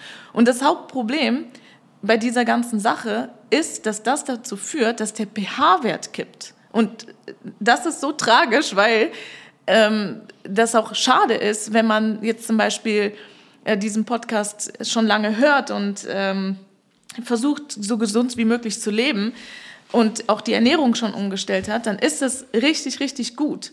Aber wenn man dabei sitzt, ist das zum Beispiel ein Grund, warum der pH-Wert dann doch nicht in so einem idealen Zustand ist, wie der, wenn man sich nur die Ernährung anschauen würde, sein könnte. Und deswegen, du hast davon gesprochen, was für ein wichtiges Zusammenspiel die Ernährung und die Bewegung ist, ist es so wichtig, zusätzlich auch auf seine Bewegung zu achten. Hm, es, es, kann, es kann überhaupt gar nicht sein. Wenn ich flach durch den Mund in die Brust atme, dann ist der komplette nicht Atemrhythmus, aber die komplette Anatomie der Atmung ist eigentlich ad acta gelegt, weil ich normalerweise durch die Nase in die entspannte Bauchmuskulatur atme. Dann atme ich viel Sauerstoff ein und wenn ich ausatme, atme ich dementsprechend viele Säuren, Giftstoffe und so weiter über den Atem ab. Unser Körper hat die verschiedensten Mechanismen, den pH-Wert zu regulieren, beziehungsweise auch Säuren und Gifte abzuatmen. Es gibt einmal den Atem, es gibt das Schwitzen, es gibt den Stuhl zum Beispiel. Und der Atem an sich ist ein sehr, sehr großer Mechanismus, Säuren aus dem Körper rauszubringen, Gifte rauszubringen. Wenn ich durch den Mund flach in die Brust atme, nehme ich diesen Motor, der 700 PS hat, nehme ich 500. Ganz einfach, weil der Atem auf natürliche Art und Weise, weil wir eben darüber gesprochen haben, wir sind von der Natürlichkeit entfernt, durch die Nase in den Bauch geht. Der Bauchraum ist entspannt, der Atem fließt durch die Nase, natürlich in die Lungen, aber die Bauchmuskeln weiten sich, weil das Zwerchfell, in dem Falle, wir atmen ein, Zwerchfell kontrahiert, macht den Lungen Platz und die Bauchmuskulatur entspannt und der Bauchraum wird ganz, wird ganz dick. Und dann habe ich eine, dann habe ich eine optimale Atmung. Und ja, das habe ich jetzt auch gerade ganz vergessen zu sagen, was mir total leid tut, weil das für uns schon so selbstverständlich ist mittlerweile, auch nicht immer wahr, dass wir durch die Nase atmen. Ja. Auf jeden Fall bitte durch die Nase atmen. Die Lippen sind dabei entspannt, der Mund ist geschlossen, aber entspannt. Und auch bei dem Versuch, den wir jetzt gerade gemacht haben, im Stehen die Arme hochzunehmen, wieder nach unten, wieder hoch, wieder nach unten. Auch das versucht das mit geschlossenem Mund, Lippen entspannt, und während ihr durch die Nase ausschließlich ein- und ausatmet. Ja, können wir wieder einen ganz eigenen Podcast zu machen, aber vielleicht nur eine Sache. Ähm, ein, ganz, ein ganz wichtiger Stoff zum Beispiel im Blut auch, haben wir glaube ich noch gar nicht darüber gesprochen in den letzten Folgen, ist Stickstoff. Und Stickstoff wird größtenteils in der Atmung in der Nasenhöhle gebildet. Stickstoff ist zum Beispiel da, um die, ähm, um die Blutbahnen sich entspannen zu lassen. Ja? Und der Stickstoff senkt quasi den Blutdruck. Es gibt noch eine sehr weit, eine weitere sehr, sehr interessante Sache ist Tumor. Ich will nicht mal sagen Zellen, haben wir ja darüber gesprochen, sind eigene, eigene Zellen. Aber tumoröses Geschehen im Körper klaut dem Körper Stickstoff. Was bedeutet, dass A, wenn ich weniger Stickstoff habe, kommt weniger Sauerstoff in die Zelle. Großes Problem, gerade bei tumorösen Geschehen, weil es anaerob passiert. Wir wollen Sauerstoff im Gewebe haben, damit wir, damit wir heilen können. Aber dementsprechend habe ich auch quasi A, einen höheren Druck in der Blutbahn und B, laufe ich Gefahr dadurch, dass der Tumor, diese, dieses tumoröse Geschehen Stickstoff klaut, an anderen Stellen im Zellzwischenraum Gleiches zu erleben, weil meine Sauerstofflevel jetzt automatisch sinken im Gewebe. Sehr, sehr blöder Zustand. Also Nasenatmung, nur ein kurzer Einwurf, ähm, in Verbindung mit Stickstoff und den Stickstoffleveln sehr, sehr interessant. Immer durch die Nase atmen in den Bauchraum. Genau. Und wo wir jetzt aber eigentlich stehen geblieben waren, mhm. ist der pH-Wert, der Sie. kippt aufgrund dieser flachen Atmung nur in den Brustkorb, die gar nicht anders geht, weil wir halt eben lange und äh, und viel zu oft sitzen. Ja, der kippt chronisch und langsam, weil, weil ich halt zu wenig Sauerstoff reinbekomme. Ich bekomme zu wenig Sauerstoff in den Körper und kann zu wenig saure Valenzen und Giftstoffe abatmen. Ja, das, das Problem ist erstmal, dass man beim Sitzen, dadurch, dass man nur, dass man es nur schafft, bis in den Brustkorb zu atmen, flach atmet und deswegen häufiger atmet. Das heißt, ganz, ganz minimal hyperventiliert man. Auf jeden Fall. Und ja. das ist das Problem, weil durch diese minimale Hyperventilation kippt der pH-Wert im, droht der pH-Wert im Blut minimal zu kippen. Ja, erst, er wird erstmal, wie ich sage, chronisch im Gewebe langsam kippen. Ne, der wird im Gewebe immer saurer werden, parallel zu der Ernährung, die man halt betreibt. Im Blut kann der Körper das noch lange oder länger kompensieren, aber im Gewebe fängt es erstmal dann langsam an. Dann gehen wir in Richtung sauer. Parallel dazu kommt die Ernährung rein, die nur Säuren bildet und so weiter. Und dann bin, bin, ich halt die ganze Zeit in der Situation, dass ich nur flach in den Brustkorb atme, äh, was das Ganze extremst befeuert. Und das zweite Problem daran ist, wenn wir so flach in den Brustkorb atmen, ist, dass wir dadurch im sympathischen Nervensystem sind. Und das sympathische Nervensystem ist das Nervensystem, was wir Flight and Fight Response nennen, was also automatisch anspringt, wenn wir in einer Gefahrensituation sind. Stress. Wenn wir im Stress sind, genau. Allerdings ist halt dieser Stress, kann, der kann auch subtil sein. Und das Sitzen ist Stress, auch wenn wir sagen würden, wir setzen uns hin, um uns zu entspannen. Anatomisches Stress, wie wir gerade besprochen haben. Genau, wir gehen automatisch in, in Sympathikus. Sympathikus heißt, die Nervenanteile, die für den Sympathikus arbeiten, werden aktiv. Das heißt, Blutbahn wird eng, Druck wird erhöht, Immunaktivität wird ausgeschaltet, Verdauung wird ausgeschaltet. Eine ganze, ein Kollateralschaden quasi, der automatisch anspringt im sympathischen Nervensystem über jetzt zum Beispiel die flache Atmung in den Brustraum. Ein ganz typisches Zeichen dafür, dass jemand Stress hat, dass jemand unter Adrenalin steht. Dann wird es nämlich nicht mehr so sein, dass man automatisch durch die Nase tief in den Bauch atmet, sondern dann ist automatisch,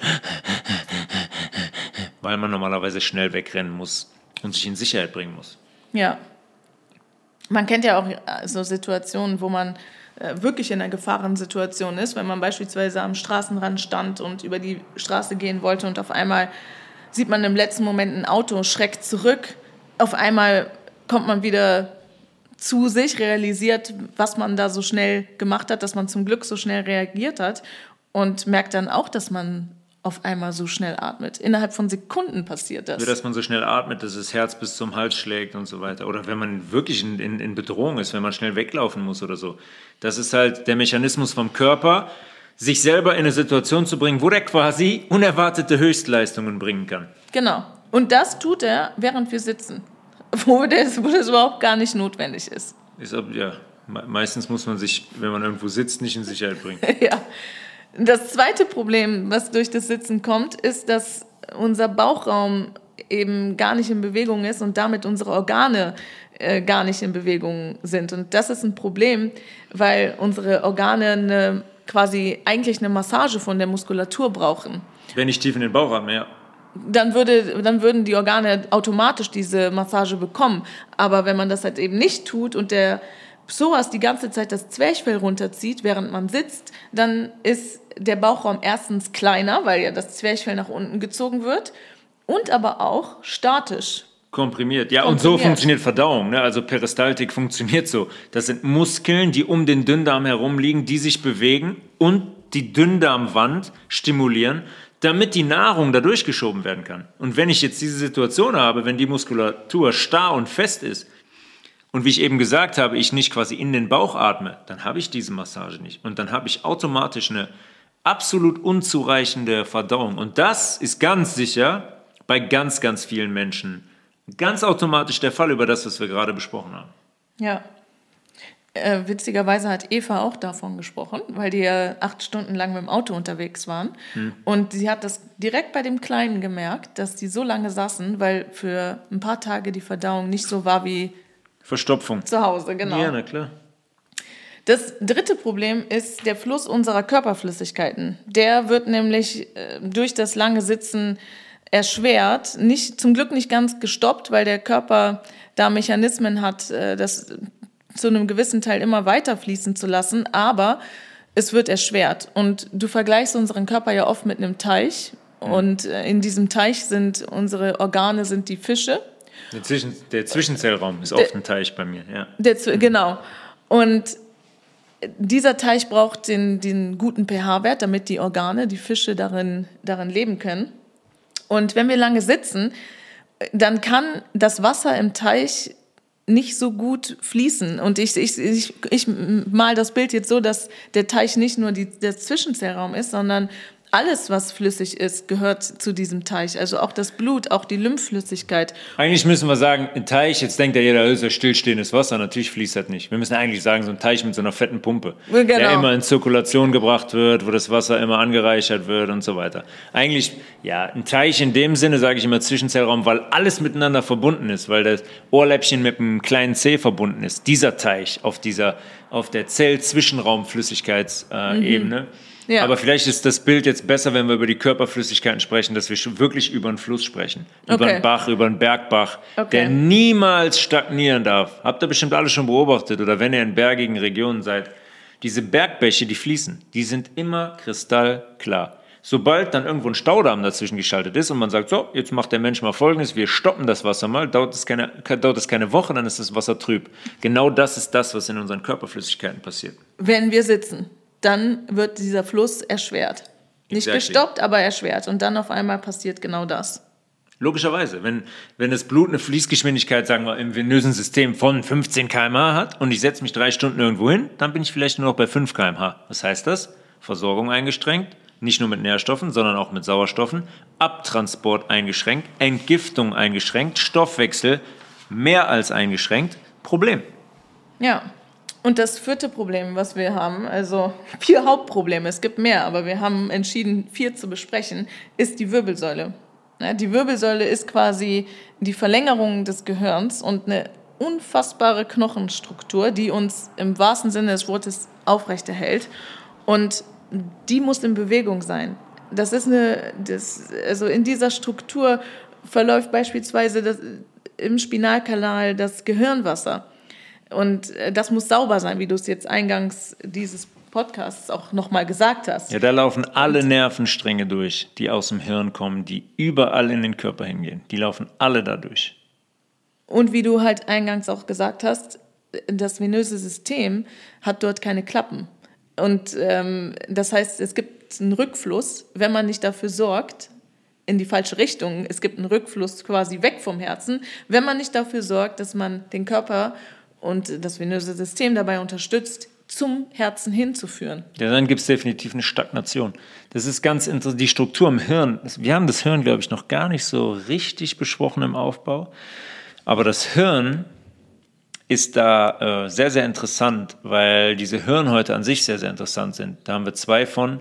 Und da gibt es so einen, einen Raum dazwischen, wie so ein Hohlraum, in dem die venösen Gefäße enden. Und die ziehen da alles weg. Das ist der sogenannte Subarachnoidalraum. Die ziehen alles weg aus diesem Raum an Flüssigkeit, an Wasser, an Giftstoffen und so weiter und bringen das ins venöse System. Und genau das, was im Hirn noch relativ groß ist, dieser Raum, geht im Rückenmark weiter. Bis unten ans, ans Sakrum. Nur natürlich nicht mehr so groß und so viel Flüssigkeit wie im Hirn. Ein bisschen weniger, aber das gleiche System läuft den kompletten Spinalkanal herunter. Das ist ein Riesenkreislauf. Wenn man sich das anatomisch anschaut, ist das ein Riesenkreislauf. Fließt links hoch, rechts wieder runter, mhm. links. Und den ganzen Weg bis in die Schädel, bis in die Schädeldecke. Ist, ähm, Faszinierend. Ab, Faszinierend. Absolut unglaublich. Ja, und deswegen, also deswegen, unsere Wirbelsäule darf nicht erstarren. Wenn unsere Wirbelsäule erstarrt, sind quasi wir erstarrt. Also vielleicht kennt ihr Leute, die sehr, sehr steif sind, so im Oberkörper. Äh, man kann sich ja mal vorstellen, wie können die ihren Bauchraum, wie, wie sieht der Bauchraum aus, wenn sich der Oberkörper nicht mal nach rechts oder nach links bewegen kann? Wie kann so eine Massage der Bauchmuskulatur ablaufen, wenn die Wirbelsäule starr ist. Gar nicht. Genau. Absolut gar nicht. Und bei den Leuten ist es interessant, weil die Dinge, die manifestieren sich ja immer körperlich. Die Leute sind steif, ne? Da sagt man, die haben, manchmal sagt man, die haben einen Stock im, ne? Die sind, yeah. die sind relativ steif. Das Interessante ist, die sind aber dann auch ähm, kognitiv steif. Mhm. Die sind total rational und eingeschränkt, weil, wenn die so körperlich steif sind, ist auch die ganz, ganz simpel, ist die Leitung ins Hirn und vom Hirn weg ist gestört. Ja, ich habe kein, dieser Fluss ist unterbrochen. Die Post kommt nicht mehr an. Ja. Die können keine Punkte miteinander verbinden, ganz oft nicht. Die mhm. sind in ihrem Denken, in ihren kognitiven Fähigkeiten genauso steif, wie die körperlich steif sind. Das ist ganz, ganz oft zu beobachten. Sensationell, ja. wie diese ähm, Anatom, diese ja, see seelischen Dinge, diese Zustände, äh, sich dann auch anatomisch manifestieren. In Steifheit zum Beispiel der, der Wirbelsäule. Ja, oder in Positionen der Wirbelsäule. Es gibt auch ja, äh, so viele ähm, Körperhaltungen, die dann manifestiert sind, wie beispielsweise oft bei Frauen zu beobachten, wenn die Schultern ein bisschen nach vorne gedreht sind und der Oberkörper. Die Brust die so, ja, so, so. Genau, weil man vielleicht als Jugendliche verstecken wollte, dass die, dass man langsam äh, Brust bekommt ja. ähm, und als Erwachsener dann immer noch so nach vorne geneigt geht. Äh, das ja, das manifestiert sich halt eben. Oder, viel, oder Menschen, die viel schultern zum Beispiel, die viel tragen, wenn sie so nach vorne fallen und so einen krummen Rücken bekommen, weil sie mhm. sehr viel ähm, Last auf sich nehmen und Verantwortung, die sie eigentlich gar nicht über, übernehmen müssten, zum Beispiel. Ein ja. sehr interessantes Thema, diese körperlichen Manifestationen ähm, kommend aus quasi dieser seelischen, feinstofflichen Ebene. Ja, also das sind alles ähm, wirklich ähm, ähm, große Themen, die unsere Gesundheit maßgeblich beeinflussen und die auch unsere Leistungsfähigkeit und alles beeinflussen, was wir uns eigentlich wünschen und woran wir arbeiten. Das wird dadurch komplett beeinträchtigt oder erschwert. Also wir haben jetzt, wir haben jetzt, wir haben die Anatomie mit Psoas, Zwerchfell. Ich kann anatomisch eigentlich gar nicht mehr so atmen, wie ich göttlich atmen müsste. Dann komme ich dadurch. Und dadurch, kippt, dadurch äh, beeinflusst man negativ der, den pH-Wert. Ist der pH-Wert über dadurch, die Atmung bedroht, absolut. Genau, und gleichzeitig ist man dadurch im sympathischen Nervensystem. Und was heißt das übrigens wieder, wo wir gerade beim pH-Wert waren? Wenn ich durch, den, durch die Atmung den pH-Wert gefährde, welche Nahrung wird mich dann anziehen? Welche Nahrung wird mich dann anziehen, wenn ich in diese Hyper, in diese subtile Hyperventilation komme? Natürlich das, was im Regal steht bei Edeka. Die Pringles, die Gummibärchen, die Cola, der Zucker. Nicht das, was Salat heißt oder was Gurke heißt oder was Mandel heißt. Ich brauche dieses saure, Industriefood. Ein ganz, ganz interessanter, subtiler Mechanismus, den es auch oft gibt, zum Beispiel, wenn man als Kind im, im Freibad war. Warum gibt es da Pommes rot-weiß? Weil wir im Wasser hecheln wie, keine Ahnung was, ich habe gar keinen Vergleich, wer hechelt sonst noch im Wasser? Wir können eigentlich alle nicht schwimmen und können auch gar nicht atmen, das ist alles so. Als Kind ist man so aufgeregt, man hetzt auf die Rutsche. Genau, hetzt auf die Rutsche, geht unter Wasser, wird gedöppt, muss ein Ball und hechtet von links nach rechts und so weiter. Die Folge ist, der Körper verlangt nach Säure. Und dann ist es perfekt, da stehen da die großen Pommes, rot-weiß, vielleicht noch mit Zwiebeln und einer Frikandel drauf.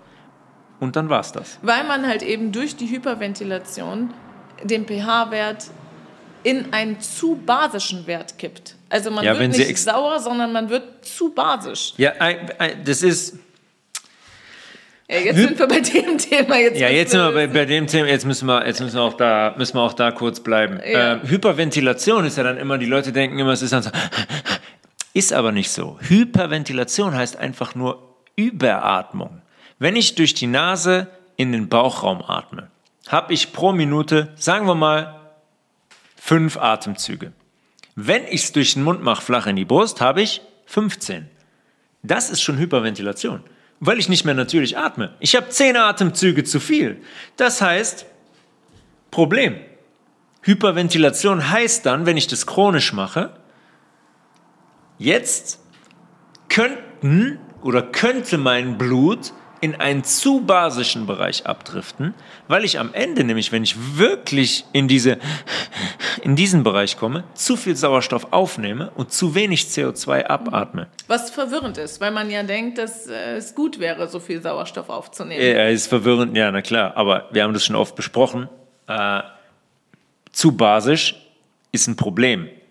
Zu basisch im Bereich von 9,5, 10 10, 10,5 ist genauso problematisch wie, wie zu sauer. Der Mechanismus sorgt dafür. Wenn ich im Schwimmbad bin, im Freibad und da Gas gebe im Wasser eine Stunde, dann passiert genau, passiert genau das. Und, und man dann, muss dafür gar kein Kind sein. Ich habe letztens mal versucht ähm, zu kraulen ja. Und also so ganz normal, so wie man es in der Grundschule gelernt hat. Hm. Und wenn man das so macht, dann hyperventiliert man dabei ja auch automatisch. Natürlich. Wenn man einatmet, jedes Mal, wenn man jetzt zum Beispiel den linken Arm aus dem Wasser hebt, hm. dann ist das eine Hyperventilation. Und dadurch, dass wir so sehr darauf achten und wir das gar nicht mehr machen, selbst nicht, wenn wir laufen gehen, hm. da atmen wir auch über die Nase ein und aus. Äh, dann, ich habe das so sehr gemerkt, und ich würde auch behaupten, dass ich an dem Tag dann mehr Hunger hatte. Ja, absolut. Und das Interessante ist nämlich, woran man jetzt auch wieder, wieder sieht, dass es diesen Mechanismus gibt und dass das stimmt, ist, seitdem wir das ganze Thema auf Nasenatmung umgestellt haben, vor drei Jahren, ist es so, dass der Hunger sukzessive abnimmt. Der Körper verlangt nach weniger, aber verlangt gleichzeitig nach qualitativ hochwertigerem. Man muss faktisch weniger essen. Das ist sensationell, aber das bestätigt jeder, der das einen längeren Zeitraum macht, diese Nasenatmung, dass er weniger Hunger hat und dass er quantitativ weniger braucht. Nasenatmung aber, und Bewegung, um halt eben davon wegzukommen, dass man, dass der Psoas die ganze Zeit das Zwerchfell runterzieht. Definitiv. Und das ist interessant, weil das wollten wir jetzt an dieser Stelle eigentlich gar nicht sagen, aber jetzt sind wir halt eben da und das ist interessant, weil das auch ähm, vieles vereinfacht und ein Geheimnis lüftet. Weil wenn man auf seine Atmung achtet, äh, dann könnte man dadurch auch schon beeinflussen, ob man zum Beispiel zu oder abnimmt. Ja, und das ist ja ein Thema für viele, das Abnehmen oder das Zunehmen. Und das klingt so blöd. Das ist wie, wie so Slogans abnehmen im Schlaf oder sowas, was, wo man weiß, das klappt eh nicht. Aber die Atmung ist so essentiell und entscheidet so essentiell darüber, in welchem pH-Wert man ist und was der Körper einen für Signale gibt, worauf man Lust hat, dass man, dass man den Atem nutzen kann und im Positiven manipulieren kann, um halt eben zum Beispiel sich in Richtung gesunde Ernährung zu pushen ja, und weniger Hunger zu haben. Ja, klar. Aber natürlich muss man parallel dazu auch wissen, was man zu essen hat. Natürlich ja, und natürlich ja muss das, was man isst, äh, nährstoffreich sein und äh, dann eine dann, Dichte haben. Dann, fun dann funktioniert das logischerweise. Aber es ist faktisch so, wenn man das parallel dazu macht, dass der Hunger sukzessive abnimmt und dass man mit zwei hochwertigen Mahlzeiten am Tag mehr als nur äh, über die Runden kommt. Wir haben diese vier Beispiele jetzt genannt. Ähm, das anatomische Problem mit dem pH-Wert im Sympathikus zu sein. Wir haben die Wirbelsäule angesprochen. Wir ähm, haben den und verengten Bauchraum angesprochen. Haben den verengten Bauchraum und die angesprochen. Erschwerung der, des Fluss, Fluss der Körperflüssigkeiten. Äh, all das, all das mündet halt genau in diesem, genau in diesem Thema der, der Hyperventilation ähm, am Ende. Gerade wenn man dann in diesem Zustand der, des anatomischen Sitzens, was ein Problem ist, man ist im Sympathikus, der Bauchraum ist fest, da fließt keine Luft mehr rein, die Organe haben keinen Platz, die Wirbelsäule ist starr, man weiß eigentlich gar nicht, wie man die bewegen kann. Und dann fängt man an, zum Beispiel ähm, sich zu überlegen, so, jetzt mache ich mal Sport, jetzt lasse ich mal ein bisschen Luft ab, jetzt gehe ich mal ins Fitnessstudio oder, oder gehe joggen. Mit dieser Basis, wenn das Haus das, dieses Fundament hat, dann wird es relativ kritisch. Ja, und das ist das zweite große Problem in Bezug auf Bewegung. Das erste Problem ist, dass wir durch unser Design, das wir besprochen haben, zum Sitzen ähm, quasi fast, man kann sagen, gezwungen werden. Und dann ist das andere Problem, dass wir, dass Sport so ist, wie er ist. Und dass wir, und unsere Herangehensweise an Sport. Ja, wenn wir uns mal fragen und versuchen ganz ehrlich zu be beantworten, warum machen wir Sport? Ne? Zum einen, weil, wie du das jetzt gerade gesagt hast, ähm, um das lange Sitzen zu kompensieren und weil wir wissen, dass lange Sitzen, auch wenn wir es bisher vielleicht nur oberflächlich wussten, nicht gut ist. Aber viele machen auch Sport, um zum Beispiel, wie auch schon angesprochen, abzunehmen oder um Muskelmasse aufzubauen oder um die Leistungsfähigkeit zu steigern. Das also Sport hat immer so einen Charakter von Competition und von was erreichen. Und dieser, diese Herangehensweise an Sport, die bringt uns leider ganz weit weg von dem Nutzen, den Sport eigentlich haben könnte. Ja, also wir sind alle mit dieser Competition aufge aufgewachsen. Wir sind so erzogen worden, dass Noch wir... Noch nie gehört. Competition, was? Spielen, um zu gewinnen, kenne ich gar nicht. Ja, also es, behaupt, es gibt ja auch Leute, die sagen, ich bin nicht der Typ für Competition und dazu gehöre ich auch. ich würde, Beispiel, ja. ja. genau. Ich würde sagen, ich habe das nicht in mir, dass ich, dass ich ähm, mich mit jemandem messen muss. Aber selbst dann ist die Frage, misst man sich vielleicht mit sich selbst? Ne, wenn dann zum Beispiel der Grund, warum man Sport macht, das Abnehmen ist oder das Schlankwerden oder sich zu definieren, dann ähm, hat man ja genauso ein Ziel. Und man hat vielleicht das Ziel, drei Kilo abzunehmen in zweieinhalb Wochen. Und macht alles dafür, schwitzt und stemmt und äh, was auch immer. Und ähm, ja, das heißt, der, derjenige, gegen den man dann die Competition betreibt, wenn nicht gegen jemand anderen, gegen eine andere Mannschaft, wie jetzt im Fußball ähm, vielleicht, dann ist es, ist es man selbst, gegen den man die Competition aufgesetzt hat. Und das ist vielleicht sogar noch viel problematischer, weil dann ähm, ist man selber derjenige, der immer verliert. Verliert man immer, gerade wenn man mit der Basis da reingeht. Wenn ja. man mit der Basis da reingeht, anatomisch zu sitzen. Und wir können das vergessen. Das ist kein Zufall, dass die uns in diese sitzende Position pressen. Das haben wir jetzt, haben wir jetzt besprochen. Das ist das Fundament dafür, dass wir A gar nicht wissen, wie wir atmen sollen, weil seid ehrlich, vielleicht habt ihr euch schon damit beschäftigt. Wie viele Menschen atmen ausschließlich durch die Nase in einen weichen Bauch?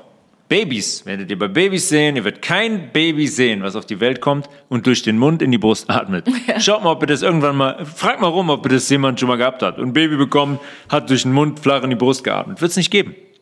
Weil der natürliche Zustand ist, durch die Nase tief in den Bauch zu atmen. Schafft keiner. Wenn wir 30 Jahre sitzen und uns noch nicht damit beschäftigt haben und nicht wissen, wie wir zu atmen hätten, den Bauchraum nicht aktiv entspannen können, nicht dafür sorgen, dass unser Psoas sich entspannt, nicht in die Länge kommen, dann werden wir nicht in der Lage sein, natürlich zu atmen. Und dann fangen wir aber an, getrieben von diesem Wettbewerbsding hier im Westen, von dieser Competition, wie Laura gerade gesagt hat, fangen wir an, Sport zu treiben. Dann sagen wir, boah, jetzt müssen wir 10 Kilo abnehmen, ist Mai, jetzt kommt die Sommersaison. Und dann gehe ich ins Fitnessstudio oder gehe oder gehe laufen. Und dann ist das unabhängig davon, dass ich meine Ziele nicht erreiche, weil ich immer in diesem, in diesem Stressmodus bin, ist es einfach mehr als, nur, mehr als nur schädigend, weil die Dinge, die ich in Ruhe habe durch die Anatomie, flach durch den Mund, in die Brust, habe ich, verstärke ich jetzt hier im Sport doppelt und dreifach. Der Effekt in der Zeit, wenn ich so atme, wenn ich Sport mache, der ist immens schädigend einfach.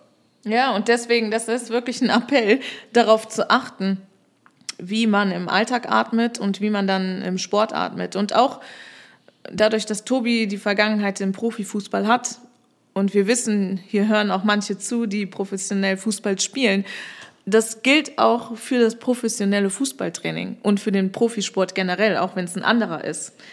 Das ähm, durch, den, durch die Nase ein- und ausatmen, das würde so viel bringen, weil wie Tobi gerade gesagt hat, wir atmen im Alltag dadurch, dass wir lange und viel sitzen, schon durch, den herunterge durch das heruntergezogene Zwerchfell viel zu flach und falsch ein und atmen zu viel. Wir hyperventilieren. Und wir wissen alle, dass wenn wir Sport machen, dann hyperventilieren wir auch. Wir sind irgendwann außer Atem.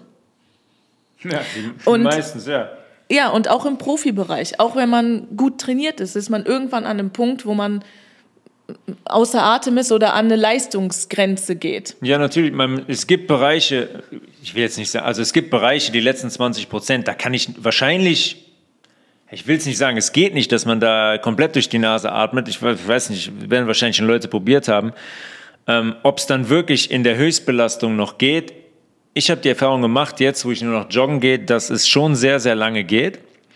Ähm, aber vielleicht gibt es Bereiche, die letzten 10 Prozent, wo man wirklich an seine Grenze und darüber hinausgehen Aber muss. Das wäre ja auch nicht das Problem. Das ist, das ist okay, wenn man durch den Mund dann auch mal atmet. Wenn das aber ja. auf, ein, ähm, auf eine Situation fällt, wo man nicht den ganzen Tag sowieso schon durch den Mund atmet. Also wenn Klar, wenn die ba durch den Mundatmen tatsächlich nur zu Höchstleistungen passiert, dann ja. ist das völlig in Ordnung und auch richtig. ja, weil dann braucht man diese schnelle Versorgung. Dann sind es zwei Prozent am Tag. Die letzten 98 Prozent atme ich halt dann durch die, durch die Nase in den, in den Bauch. Das meinst du? Ja, genau, und das ist das Wichtige, weil sonst macht man das so, dass man in Ruhe durch ähm, falsch atmet und zu viel atmet, den pH-Wert kippt, im Sympathikus ist.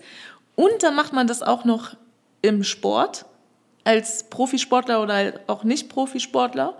Und das maximiert die Problematik, die wir besprochen haben, immens. Und das ist halt eben, das Tragische ist, dass das genau die Gründe, weswegen man Sport macht, nichtig macht.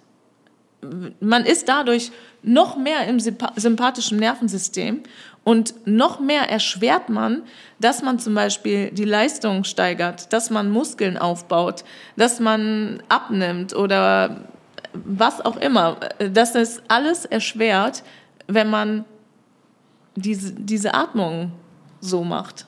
Ja, weil man zwangsläufig halt diese sympathischen Nervenanteile aktiviert. Und die, wenn die aktiviert sind, dann ist es, dann ist es mit dem Abnehmen schwer, dann ist es mit dem Aufbau von Zellen, von Gewebe bezogen auf Muskulatur schwer. Das funktioniert einfach nur bedingt dann. Das ja. funktioniert nur bedingt und gerade im Profisport zum Beispiel, was die Regeneration angeht, die ja. kann ich allein trainieren. Wenn ich nur durch, wenn ich 80 Prozent des Tages durch die Nase atme, wird sich meine Regeneration um 50 Prozent steigern. Das ist einfach vollkommen, das ist ein Gesetz. Das ist einfach vollkommen logisch ähm, und klar, weil körperliche Abläufe dahinter stehen. Ich werde zum Beispiel, wenn ich ein Training 80 Prozent durch die Nase atme, werde ich nicht so viel Milchsäure bilden, wie wenn ich ein Training 100 Prozent durch den Mund atme. Es wird nicht passieren. Es wird nicht passieren. Äh, das merkt man auch dann daran zum Beispiel, wenn man dann in eine hohe Belastung geht, durch die Nase atmet, den letzten Teil durch den Mund, weil wenn man dann aufhört und herunterfährt und dann wieder durch die Nase atmet, merkt man, dass man relativ schnell regeneriert. Auch eine ganz, ganz wichtige Phase im Training für alle, die das jetzt betrifft. Sobald die Belastung aufhört, sofort durch die Nase zu atmen. Sofort durch die Nase zu atmen und sich so zu beruhigen, hat einen sehr, sehr großen Effekt auf die Regeneration und auf das Training der, auf das Training der Nasenatmung. Ja, und wir kennen ja auch alle Leute, die super fleißig sind und zum Beispiel immer zum Sport gehen oder oft zum Sport gehen, um zum Beispiel abzunehmen und einfach nicht abnehmen. Genauso gibt es Leute, die Gewichte stemmen und sonstige Aktivitäten machen, um Muskelmasse aufzubauen, aber einfach keine Muskelmasse aufbauen. Oder Leute, die zunehmen wollen zum Beispiel. Die gibt es auch. Leute, die im, im sympathischen Nervensystem sind, im Stressmodus sind, auch wenn sie Sport machen, und die werden nicht zulegen, weil der Körper die ganze Zeit Zucker und Masse auflöst im Sympathikus, um die zur Verfügung zu haben. Weil der Adrenalin ausschüttet und denkt, ich muss ganz schnell weglaufen. Deswegen braucht er schnell Energie, dann löst der Speicher auf. Mit anderen Worten, im sympathischen Nervensystem funktionieren nur die Abläufe, die im Notfall gebraucht werden. Und alles andere wird nach hinten angestellt. Und die Muskeln in dem Moment aufzubauen, ist halt eine Sache, die nach hinten angestellt wird. Ja, es ist relativ schwierig. Also wir landen durch dieses Design in, wir, wir werden in eine Basis, in ein Fundament gepresst, was schon zur Folge hat, dass wir natürliche Atmung eigentlich nicht mehr automatisch ausführen. Automatisch sowieso nicht. Es sei denn, ich beschäftige dich damit mich damit und ich weiß, was natürliche Atmung ist. Und ich stehe alle halbe Stunde mal auf und bewege mich, bewege mich, mache dem Psoas lang, gebe dem Zwerchfellraum und so weiter. Das heißt, wir haben dann ein Fundament, wo wir falsch atmen, wo wir zu viel atmen und wo wir dann anfangen, den Sport zu betreiben, den wir betreiben, bei dem wir auch noch flach durch den Mund in die Brust atmen und uns weiter Stress auferlegen. Wir haben Stress auf dem Arbeitsplatz, auch inhaltlich schon, dann anatomisch, weil wir sitzen, dann, weil wir atmen, wie wir atmen, dann kommt die Ernährung dazu, die auch noch purer Stress ist bei den, bei den meisten Leuten, ja, wenn das Zuckerzeug da reinkommt, dann ist purer Stress. Unsere kompletten Mineralstoffe, die vielleicht irgendwo da sind, sind komplett aufgefressen durch diese ganzen Bereiche. Und dann gehen wir von der Arbeit weg und haben so einen Hals auf den Chef und dann gehen wir ins Fitnessstudio, dann lassen wir Dampf ab. Wieder wir kommen, wir kommen niemals, ja. wir kommen niemals in einen natürlichen Zustand und wir kommen niemals in den Zustand vom parasympathischen Nervensystem, der für Erholung sorgt, der für Entspannung sorgt, der dafür sorgt, dass wir neue Zellen aufbauen, der für Heilung sorgt, weil im sympathischen Nervensystem, in diesem Stressmodus, existiert keine Heilung. Dann heilt der Körper nicht. Der Körper kann nur heilen, wenn wir die parasympathischen Nervenanteile äh, aktivieren. Und da muss man sich noch vorstellen, dass wir, dieses ähm, getrocknete Teigmännchen, was an, an einen Stuhl angepasst ist, jetzt aufsteht und zum Sport geht. Das heißt, zum einen ist es problematisch wegen der Atmung, aber zum anderen auch, weil wir halt eben schon so eine Fehlhaltung haben. Also man könnte auch sagen, unsere Körper sind eigentlich also sowieso nur normal und nicht natürlich, aber zudem auch noch dysfunktional. Ja klar, die, die, sind dysfunktional. Ne? Die müssen ja dysfunktional sein. Wenn ich nicht im natürlichen Zustand bin, dann kann ich ja nur eine Dysfunktion haben. Dann, genau, dann, und mit dieser Dysfunktion wollen wir dann aber äh, laufen. Und, ähm, das kann man oft beobachten, wenn man Menschen beim Joggen, beim Joggen zuschaut. Du grüne Neune, da sehe ich manchmal Dinge da. Nee, ich habe öfters schon gedacht, eigentlich Stimmt. müsste man so eine Laufschule eröffnen. Und die Leute sagen, pass auf, hör auf, zieh die Schuhe aus, komm erstmal hier in die Laufschule dann sprechen wir mal darüber, wie du eigentlich anatomisch laufen müsstest. Da sieht man Dinge, da sieht man Dinge, das, da denkst du nicht, dass das ein Mensch ist, der da läuft. Ja, da, da sind Armhaltungen, Schulter nach innen gedreht, Kniegelenke stehen im, im, rechten Winkel zueinander, die Fußgelenke sind nach außen gedreht. Also wir sind wirklich, man muss es ganz offen sagen, wie wir das auch schon oft besprochen haben, wir sind wir sind einfach entstellt. Und Laura hat zu Beginn der Folge von diesem Design gesprochen. Und dieses Design bezogen auf Möbel, bezogen auf die Ideologie, wir sitzen, wir sitzen überall, wir sitzen am Arbeitsplatz, wir sitzen im öffentlichen Nahverkehr, wir sitzen im Fernverkehr, wir sitzen beim Essen, wir sitzen in der Schule, wir sitzen in der Uni, führt zwangsweise dazu, dass wir anatomisch in einen Zustand kommen, der uns in diese schädliche Atmung und den Stressmodus presst. Und dann übernimmt die nächste Industrie, dann kommt die Nahrungsmittelindustrie und sagt, ach super, schaut mal da, die sind alle im Stressmodus. Jetzt kommen die und essen unsere Pringles, trinken unsere Cola. Und dann kommt die Pharmaindustrie und sagt, ey, super, der nächste mit Bluthochdruck, der nächste mit Herzinfarkt, können wir schön unsere Produkte platzieren. Es ist, wir haben das oft besprochen, alles miteinander verbunden. Es hört sich absurd an, aber das sind alles keine Zufälle, wenn man sich mit den anatomischen Gegebenheiten und den Auswirkungen zum Beispiel dieses langen Sitzens beschäftigt. Es ist alles designt, wie Laura gesagt hat, und es ist alles ein, äh, es ist alles ein, ein Plan.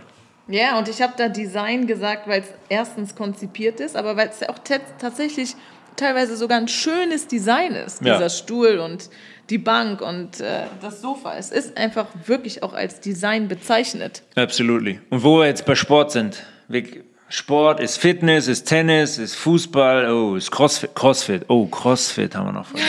Crossfit, ja, prädestiniert. So viele Dinge sprechen. Ja, Crossfit, prädestiniert, ganz cool. Auf oh, alle sind so muskelbepackt und können Figuren an irgendwelchen Ringen machen. Wow, total erstrebenswert. Dann kommen Menschen ins Fitnessstudio und sagen, ich will Crossfit machen. Dann haben die da so einen Trainer, stehen zu zehnt im Kreis die und gehen machen. in eine Box. Die ja, gehen, gehen in eine Box, genau. Dann machen die mit der Langhantel, ba, ba, ba, ba, machen die tiefe Kniebeugen, dann kommen Hampelmänner, dann kommen, gehen die auf den Kasten, dann machen die, ah, hier, Pumpen, wie heißt das, Bankdrücken, dann laufen die 100 Meter von rechts nach links und dann ist die Übung vorbei. Und ja, wunderbar. Das ist äh, ge genau das. CrossFit vereint alles das, worüber wir gerade besprochen haben, was man nicht tun sollte. Was man nicht tun sollte. Natürlich ist das einer der Gründe dafür, warum das in den letzten Jahren so extrem gepusht wurde.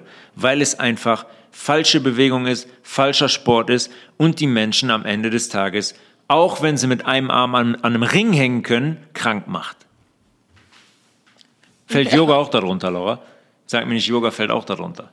Ja, deswegen ist es so wichtig, dass wir uns den Bereich Bewegung und Sport einmal anschauen, um auch zu wissen, wo ist Yoga als ähm, traditionelle indische ähm, Philosophie und Bewegungs Therapie, sage ich mal, gelandet. Ja, wo, wo ist das gelandet? Das ist halt eben hier in dieser Gesellschaft gelandet, die halt eben, wie jetzt in Länge besprochen, sitzt und ähm, dann. Zum Crossfit rennt. Ja, dann das andere Gegenteil macht. Und Yoga ist hier zu einem Sport geworden, einerseits, oder so in eine lethargische Schiene gerutscht, dass manche auch denken, Yoga wäre, hätte nur was mit Om zu tun und mit Meditation. So und, New Age, ne? New Age Movement. Ja, genau, das alles ist ja kann auch sein, alles, zu. alles darf sein, alles kann, mm, oh mhm. ja, wir sind alle eins, wir schweben durch die Luft, ja. Genau. Gibt keine Wahrheit. Ne, das ist das Beste. Gibt keine Wahrheit. Mm -mm, alles ist möglich. Ja, und Yoga holt beide ab. Yoga holt die Leute ab, die effizient ähm, ähm, was machen wollen, eine Bewegung machen wollen, die was bringt, aber halt eben auch genau diese, diese Leute. Und äh, tatsächlich ist Yoga mh, mm, viel zu kompliziert, um jetzt äh, in ja, wir Kürze werden jetzt nicht mehr darüber sprechen. Das geht natürlich in die nächste Folge. Genau, das geht in die nächste Folge. Aber um schon mal so einen kleinen Ausblick zu geben, Yoga ist ein Weg, der genauso wie der Health Resolution Podcast eigentlich ist. Also das ist ein Weg, über den man Schritt für Schritt Dinge lernt und über den man dann bei der Umsetzung ankommt und es darum geht, dass man das, was man lernt, tatsächlich auch umsetzt und mit seinem Leben vereint. Und irgendwann ist das Ziel, oder immer ist das Ziel, herauszufinden, was die Wahrheit ist. Und vielleicht irgendwann auch herauszufinden, was die tatsächliche Wahrheit hier ist. Also zu den großen Fragen dieser unseres Lebens. Woher kommen wir? Wo sind wir hier? Was, was machen wir hier? Ja. Und wo gehen wir hin? Vielleicht wird man irgendwann auf, auf diese Antworten kommen, wenn man sich mehr und mehr Wissen aneignet und wenn man nach diesem Wissen lebt. Und diese Stufen, um sich mehr Wissen anzueignen, sind in acht Stufen eingeteilt, wobei die letzte Stufe ist die Stufe, wo man das erreicht hat. Also es gibt sieben Stufen davor. Und die dritte Stufe heißt Asana. Und das ist die Bewegung. Also das, wie viele Leute Yoga kennen, ausschließlich als Bewegung. Und wenn man also du sagst jetzt, warte mal, du, sag, du sagst jetzt, diese Bewegung, das, was wir als Yoga kennen, ist nur ein kleiner Teil dieser kompletten Philosophie. Ja, ist ein Teil dieser Philosophie, aber ein sehr wichtiger Teil, weil die Bewegung nämlich so im Yoga konzipiert ist, dass man durch diese Bewegung die natürlichen Körperabläufe erhält und wenn sie erhalten sind, sogar versucht zu äh, steigern. zu steigern. Genau. Das heißt, eigentlich ist in diesem Verlauf der Punkt Asanas, die, das Yoga, wie wir es kennen, nur da, um sozusagen, um den Körper gesund zu halten, um am Leben zu bleiben, und zwar lange am Leben zu bleiben, um diese große Aufgabe meistern zu können, herauszufinden, was die Wahrheit ihr ist. Hm. Ja, und das äh, und diese, haben wir oft genug ja. besprochen. Dass, ich muss dich jetzt abwürgen, ja, Laura. Ich mache jetzt leid. den Markus Lanz. Ich mache jetzt den Markus Lanz. Das kommt in die nächste Folge. Wir haben oft darüber gesprochen, über das Thema Wahrheit, was Laura gerade sagt. Wahrheit zu finden, sich wirkliches Wissen anzueignen und danach auch zu leben. Und das ist das, was mich auch immer am meisten aufregt. Ich kenne so viele Menschen, die wissen Dinge, die haben auch schon viele Dinge eigentlich verstanden, hätte ich gedacht, und viele Dinge gehört und die leben trotzdem nicht nach ihrem Wissen. Und das ist die eigentliche Aufgabe, die wir hier haben, nach unserem Wissen zu leben. Mhm. Ich habe oft auch schon Verweise aus der Bibel gebracht und so weiter. Wir haben die Aufgabe, nach der Wahrheit zu suchen und nach unserem Wissen zu leben. Und wenn wir das tun würden, dann wären wir hier alle in einer anderen Situation, weil dann gäbe es Dinge und Systeme, die nicht mehr sein könnten, dann würden wir zwar auch noch sitzen, wir sitzen auch noch, aber dann würden wir wissen, wie wir uns sonst zu bewegen haben, um den Körper wieder in eine natürliche Situation zu bringen, den natürlich bewegen zu lassen, unsere Körperflüssigkeiten anzukurbeln, damit unser Körper auf Hochtouren läuft und nicht krank wird, uns basisch zu ernähren, uns halt eben nicht dem zu verfallen und dann zum Teller zu essen und Pringles zu essen und Cola zu trinken, um dann am Ende in den Fängen dieser Geisteskranken zu landen. Wenn wir nach unserem Wissen leben würden und danach streben würden, hätten wir diese Situation nicht. Und deswegen habe ich diesen Podcast gestartet und deswegen gab es auch diese Folge und deswegen wird es auch die nächste Folge geben, weil wir uns in der nächsten Folge wirklich um Yoga kümmern wollen. Und ich, meine Yoga-Karriere in Anführungszeichen, geht erst viereinhalb Jahre, hat mit Laura gestartet. Laura hat mich da reingebracht ähm, und ich habe am Anfang auch Yoga, Yoga betrieben wie ein Profisportler und habe versucht und ah, ich wusste eigentlich, nee, scheiße, die Position geht nicht, aber jetzt äh, versuch irgendwie. Ich habe auch komplett im Sympathikus-Yoga betrieben. Und da werden wir in der nächsten Folge ausführlich drüber sprechen. Du hast es gerade schon Damals war ich auch an einer anderen Stelle. Ich habe Ashtanga-Yoga gemacht. Mhm. Und ich habe dich ja quasi auch. Ähm, ich habe auch Ashtanga-Yoga gemacht. Genau. Ich habe auch Ashtanga gemacht. Sah, nur, sah nur blöd aus. Ja, heutzutage hätte ich dir gesagt. Mh, Nein, als einen Krankenwagen gerufen. Wir machen erstmal was anderes. Ja. Ja, und ich, ich finde aber noch eine Sache wichtig. Ich weiß, das ist schon jetzt wirklich lange. Willst du doch das letzte Wort haben? Äh, ja, ich würde gerne das letzte Wort haben, weil jetzt ist natürlich nach all dem, was wir gesagt haben, die Frage, was kann man denn jetzt machen? Weil ne, absolut, ne, jetzt, absolut. haben wir so viele Be Probleme besprochen, was kann man machen? Also ähm, auf jeden Fall das Einfachste natürlich, so oft es geht, aufstehen. Ne, über den Tag hinweg bei der Arbeit und aufstehen, ein paar Schritte gehen und zwar dabei den Bauch entspannt halten, so dass der Bauch sich mitbewegen kann, so dass die Wirbelsäule sich mitbewegen kann, so dass quasi alles in Bewegung ist. Durch die Nase in den Bauch atmen. Durch die Nase in den Bauch atmen. Nicht gezwungen, sondern natürlich. Nicht so, ich atme jetzt ein. Nee, ganz natürlich, wie der Atem halt nun mal, nun mal fließt. Wird immer besser gehen. Je entspannter der Bauchraum wird, desto besser wird der Atem fließen. Genau, und dann auch versuchen, das so ein bisschen beim Sport einfließen zu lassen, auch beim Training. Und am Anfang wird es sich ganz beklemmend und komisch anfühlen. Sehr schwierig am Anfang, ja. Und am Anfang kann man in dem Zustand, wenn man über die Nase ein- und ausatmet, kann man nicht die Leistung erbringen wie sonst. Ja. Dann aber auch einfach aufhören und vielleicht, wenn es halt eben sein muss, über den Mund weiteratmen. Und sehr Oder sachte, wenn man joggen geht zum Beispiel, sehr bewusst, sehr, sehr, sehr, sehr langsam laufen und sehr langsam anfangen. Genau. Kein Wettbewerb. Ja, einfach damit zufrieden sein, dass man halt eben dann erstmal langsamer läuft. Und ähm, ich kann euch versprechen, das habe ich an Tobi gesehen, man wird dann wieder schnell. Ja, voll. Ich hätte es nicht gedacht. Ich laufe jetzt äh, Zeiten, die habe ich vorher mit dieser bekloppten Mundatmung gemacht, einfach so durch die Nase. Am Anfang hat sich das total beklemmt angefühlt. Ähm, die, die, Alltags, die Alltagsübung, möchtest du dazu noch was sagen oder packen wir das, packen wir das in die nächste Folge? Ja, ich habe hier noch so eigen, äh, einige Dinge, die wir in die nächste Folge packen müssen. Und äh, das können wir auch einfach in die nächste Folge packen. Okay, nimm mal eine vorweg. Mach mal die, mach mal die erste, die erste Übung, die für den Alltag gut geht. Wir müssen den Leuten ja mit, irgendwas mit auf den Weg geben, die Leute, die im Büro sitzen. Ja, dann können wir alles machen.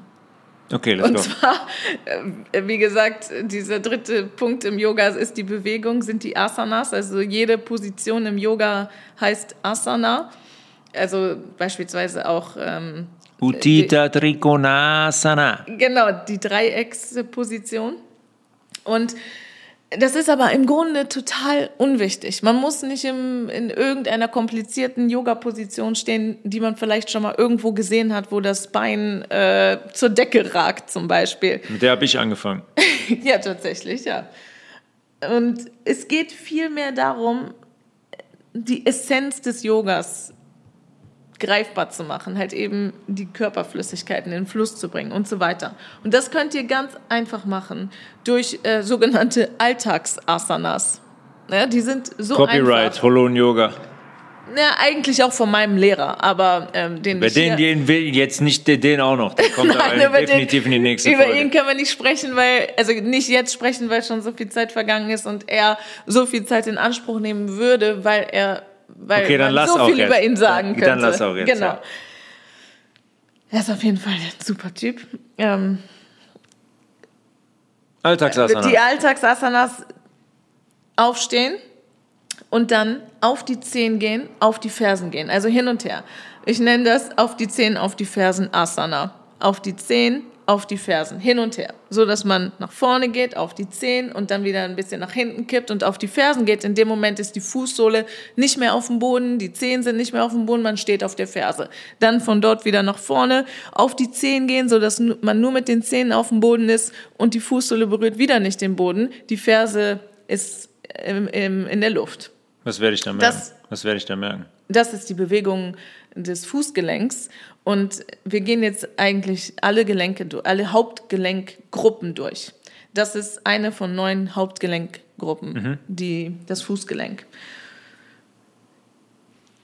Wir könnten das jetzt wieder begründen, aber dann. Nee, nee, müssen wir nicht. Ich will weiter. Nächste Übung. Nächste Übung. Die nächste Übung ist die Knie kreisen Asana. Das heißt, nehmt die rechte Handfläche aufs rechte Knie, die linke Handfläche aufs linke Knie, kreist die Knie in kleinen Kreisen, kleine Kreise, Kreise, gewöhnt euch daran, kleine Bewegungen zu machen, nicht wieder in die Competition zu gehen und möglichst groß und möglichst viel, sondern kleine Kreise.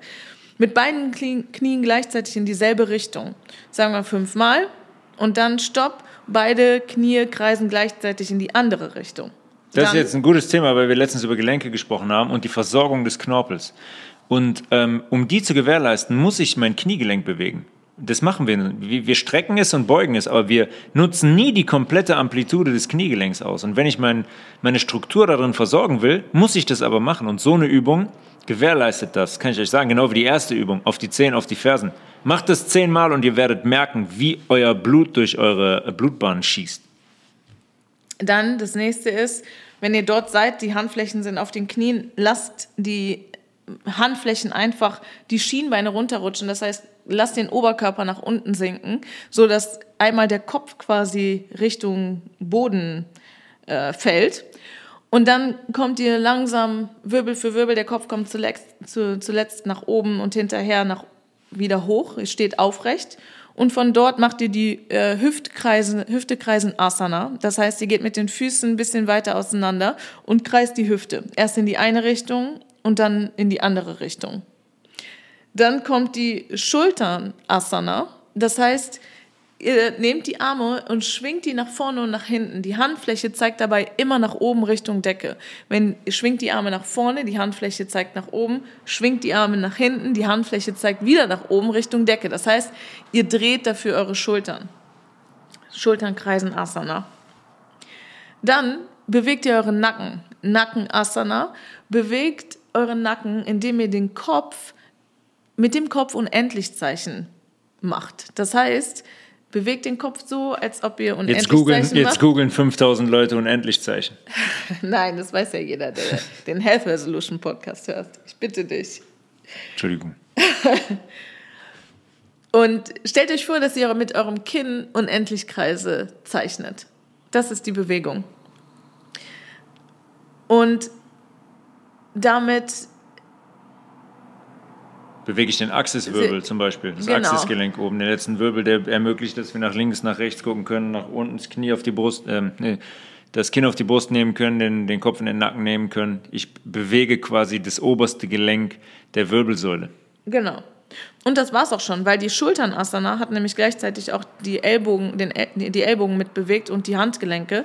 Das heißt, so ist man alle neun Hauptgelenke durchgegangen. Okay, wir machen folgendes. Ähm, es gibt ja jetzt die Health Resolution Podcast Gruppe auf Telegram. Health Resolution Podcast müsstet ihr finden. Wir werden ein Video von dir machen, Laura, ein kleines Video, mhm. wo wir diese Bewegungen visualisieren, damit die Leute das auch sehen und sich anschauen können und für ihren Alltag im Büro übernehmen können. Das wird äh, morgen. Vide das wird morgen. Videos mache ich genauso gerne wie Podcasts aufnehmen. Es ja. kann nur drei Monate dauern. Ja, sie, wird sie wird gezwungen. Sie hat ein Ultimatum bis Montag 13 Uhr. Nein, das wird morgen online gehen, versprochen. Ähm, Health Resolution Podcast, Telegram.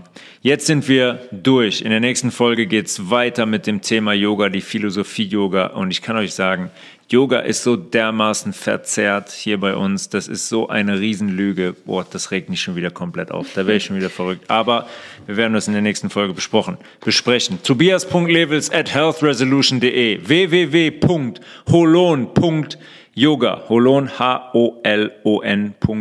Yoga. Da sind auch alle Infos zu unseren Retreats drauf. By the way, unser nächstes Retreat findet in einem Monat Anfang September in Apulien statt. Es gibt noch zwei freie Plätze. Wer das live erleben möchte und auch erleben möchte, was das mit dem Körper macht, die Ernährung und diese Form der Bewegung für fünf Tage und für euer restliches Leben, der tut gut daran, uns zu kontaktieren und ähm, nach Italien zu kommen, Anfang September. Ähm, Telegram-Gruppe habe ich gesagt, E-Mails habe ich gesagt, Website habe ich gesagt. Okay. Dann sage ich noch was. Das letzte Wort gehört dir. Danke fürs Zuhören. Danke fürs Zuhören. Und steht auf, wann immer es möglich ist. Und noch ganz kurz dazu, dass es so lange gedauert hat, bis ich jetzt hier beim Podcast dabei bin. Vor allen Dingen, weil der Podcast so eine wundervolle Sache ist. Ich habe so großen Respekt vor dir, Tobi, dass du den Podcast machst. Das weißt du. Ich habe sie bezahlt. Nein, nein, nein, nein, gar nicht, gar nicht. Das, äh, das ist einfach, ähm, dieser Podcast ist einfach so. Ich habe da so viel Respekt vor, dass ich eigentlich äh, dachte, ich wäre gar nicht äh, gut genug, um auch im Podcast dabei zu sein. Weil, ja, du machst das einfach so gut äh, inhaltlich. Ich kenne niemanden mit so einer Auffassungsgabe, der sich mit Themen beschäftigt, mit so einer Leidenschaft und die Themen dann so versteht, dass, dass, er, dass er die in so einer Kürze und mit so einer Präzision kommunizieren kann. Das ist, das ist bewundernswert. Und ich kann das ja aus nächster Nähe mitbewundern. Ja, ich sitze hier ja und sehe, wie Tobi das liest und sich mit Dingen beschäftigt und dann auf einmal das in seinen eigenen Worten wiedergibt und das auch mir so erklären kann, dass es total Sinn macht. Und das ist wirklich eine Gabe. Das habe ich jetzt gemerkt in der Vorbereitung für diese Folge. Das hat nämlich bei mir erstmal nicht so gut geklappt, das zu kürzen, weswegen wir jetzt auch bei einer Stunde 53 schon sind. Ähm, jetzt hast du die längste Folge des Podcasts gemacht. Das ist auch. Äh, genau. Hast du das, geschafft, was du wolltest. Und also auch deine Stimme, dein Charme. Also ich weiß gar nicht, äh, wann du das alles irgendwie wusste ja niemand, dass du das so gut kannst, aber ja, ja, ich auch zum nicht. Glück. Ich ja auch nicht. Die Leute sagen mir das immer wieder, aber ich, äh, man, aus seiner eigenen Position heraus ist es ja, ähm, fühlt sich das ja ein bisschen anders an. Ich mache das, was ich kann. Ähm, ich möchte die Menschen, das wisst ihr. Ähm, ich möchte Wahrheiten in die Welt bringen und ich möchte Menschen helfen. Ähm, und dieses Thema Bewegung ist so ein großes Thema. Und Laura bringt eigentlich, du bringst eigentlich genau das mit, was ich zum Thema Ernährung größtenteils auch schon gemacht habe. Ähm, du hast da sehr, sehr, sehr, sehr viel gelernt. Und das ist halt eben genau auch die Wahrheit, wie auf die Ernährung bezogen. Es ist komisch, es hört sich komisch an, wenn man zum ersten Mal, hört, wie Knie kreisen, Arme über Kopf, Arme schwingen und so weiter. Das ist die Wahrheit, was Bewegung angeht. Wir müssen Bewegung erstmal wieder lernen. Auch in der Bewegung müssen wir deprogrammiert werden. Wir bewegen uns wie Roboter, wie Laura gesagt hat, Teigmännchen. Wir sind erstarrt, wir sind deformiert und das gilt es zu deprogrammieren und zu beenden. Und deswegen. Und auch ich bin das noch. Also ich hatte gestern Morgen eine Stunde mit meinem Lehrer und ich wollte jetzt gerade, ich wollte jetzt gerade die Finishing Note machen. Der Lehrer, dein Lehrer ist in der nächsten Folge okay. Thema. Simon Borg ist in der nächsten Folge Thema, jetzt nicht mehr. One, two, three in the place to be. Peace in the Middle East. Tschüss. Bye, bye.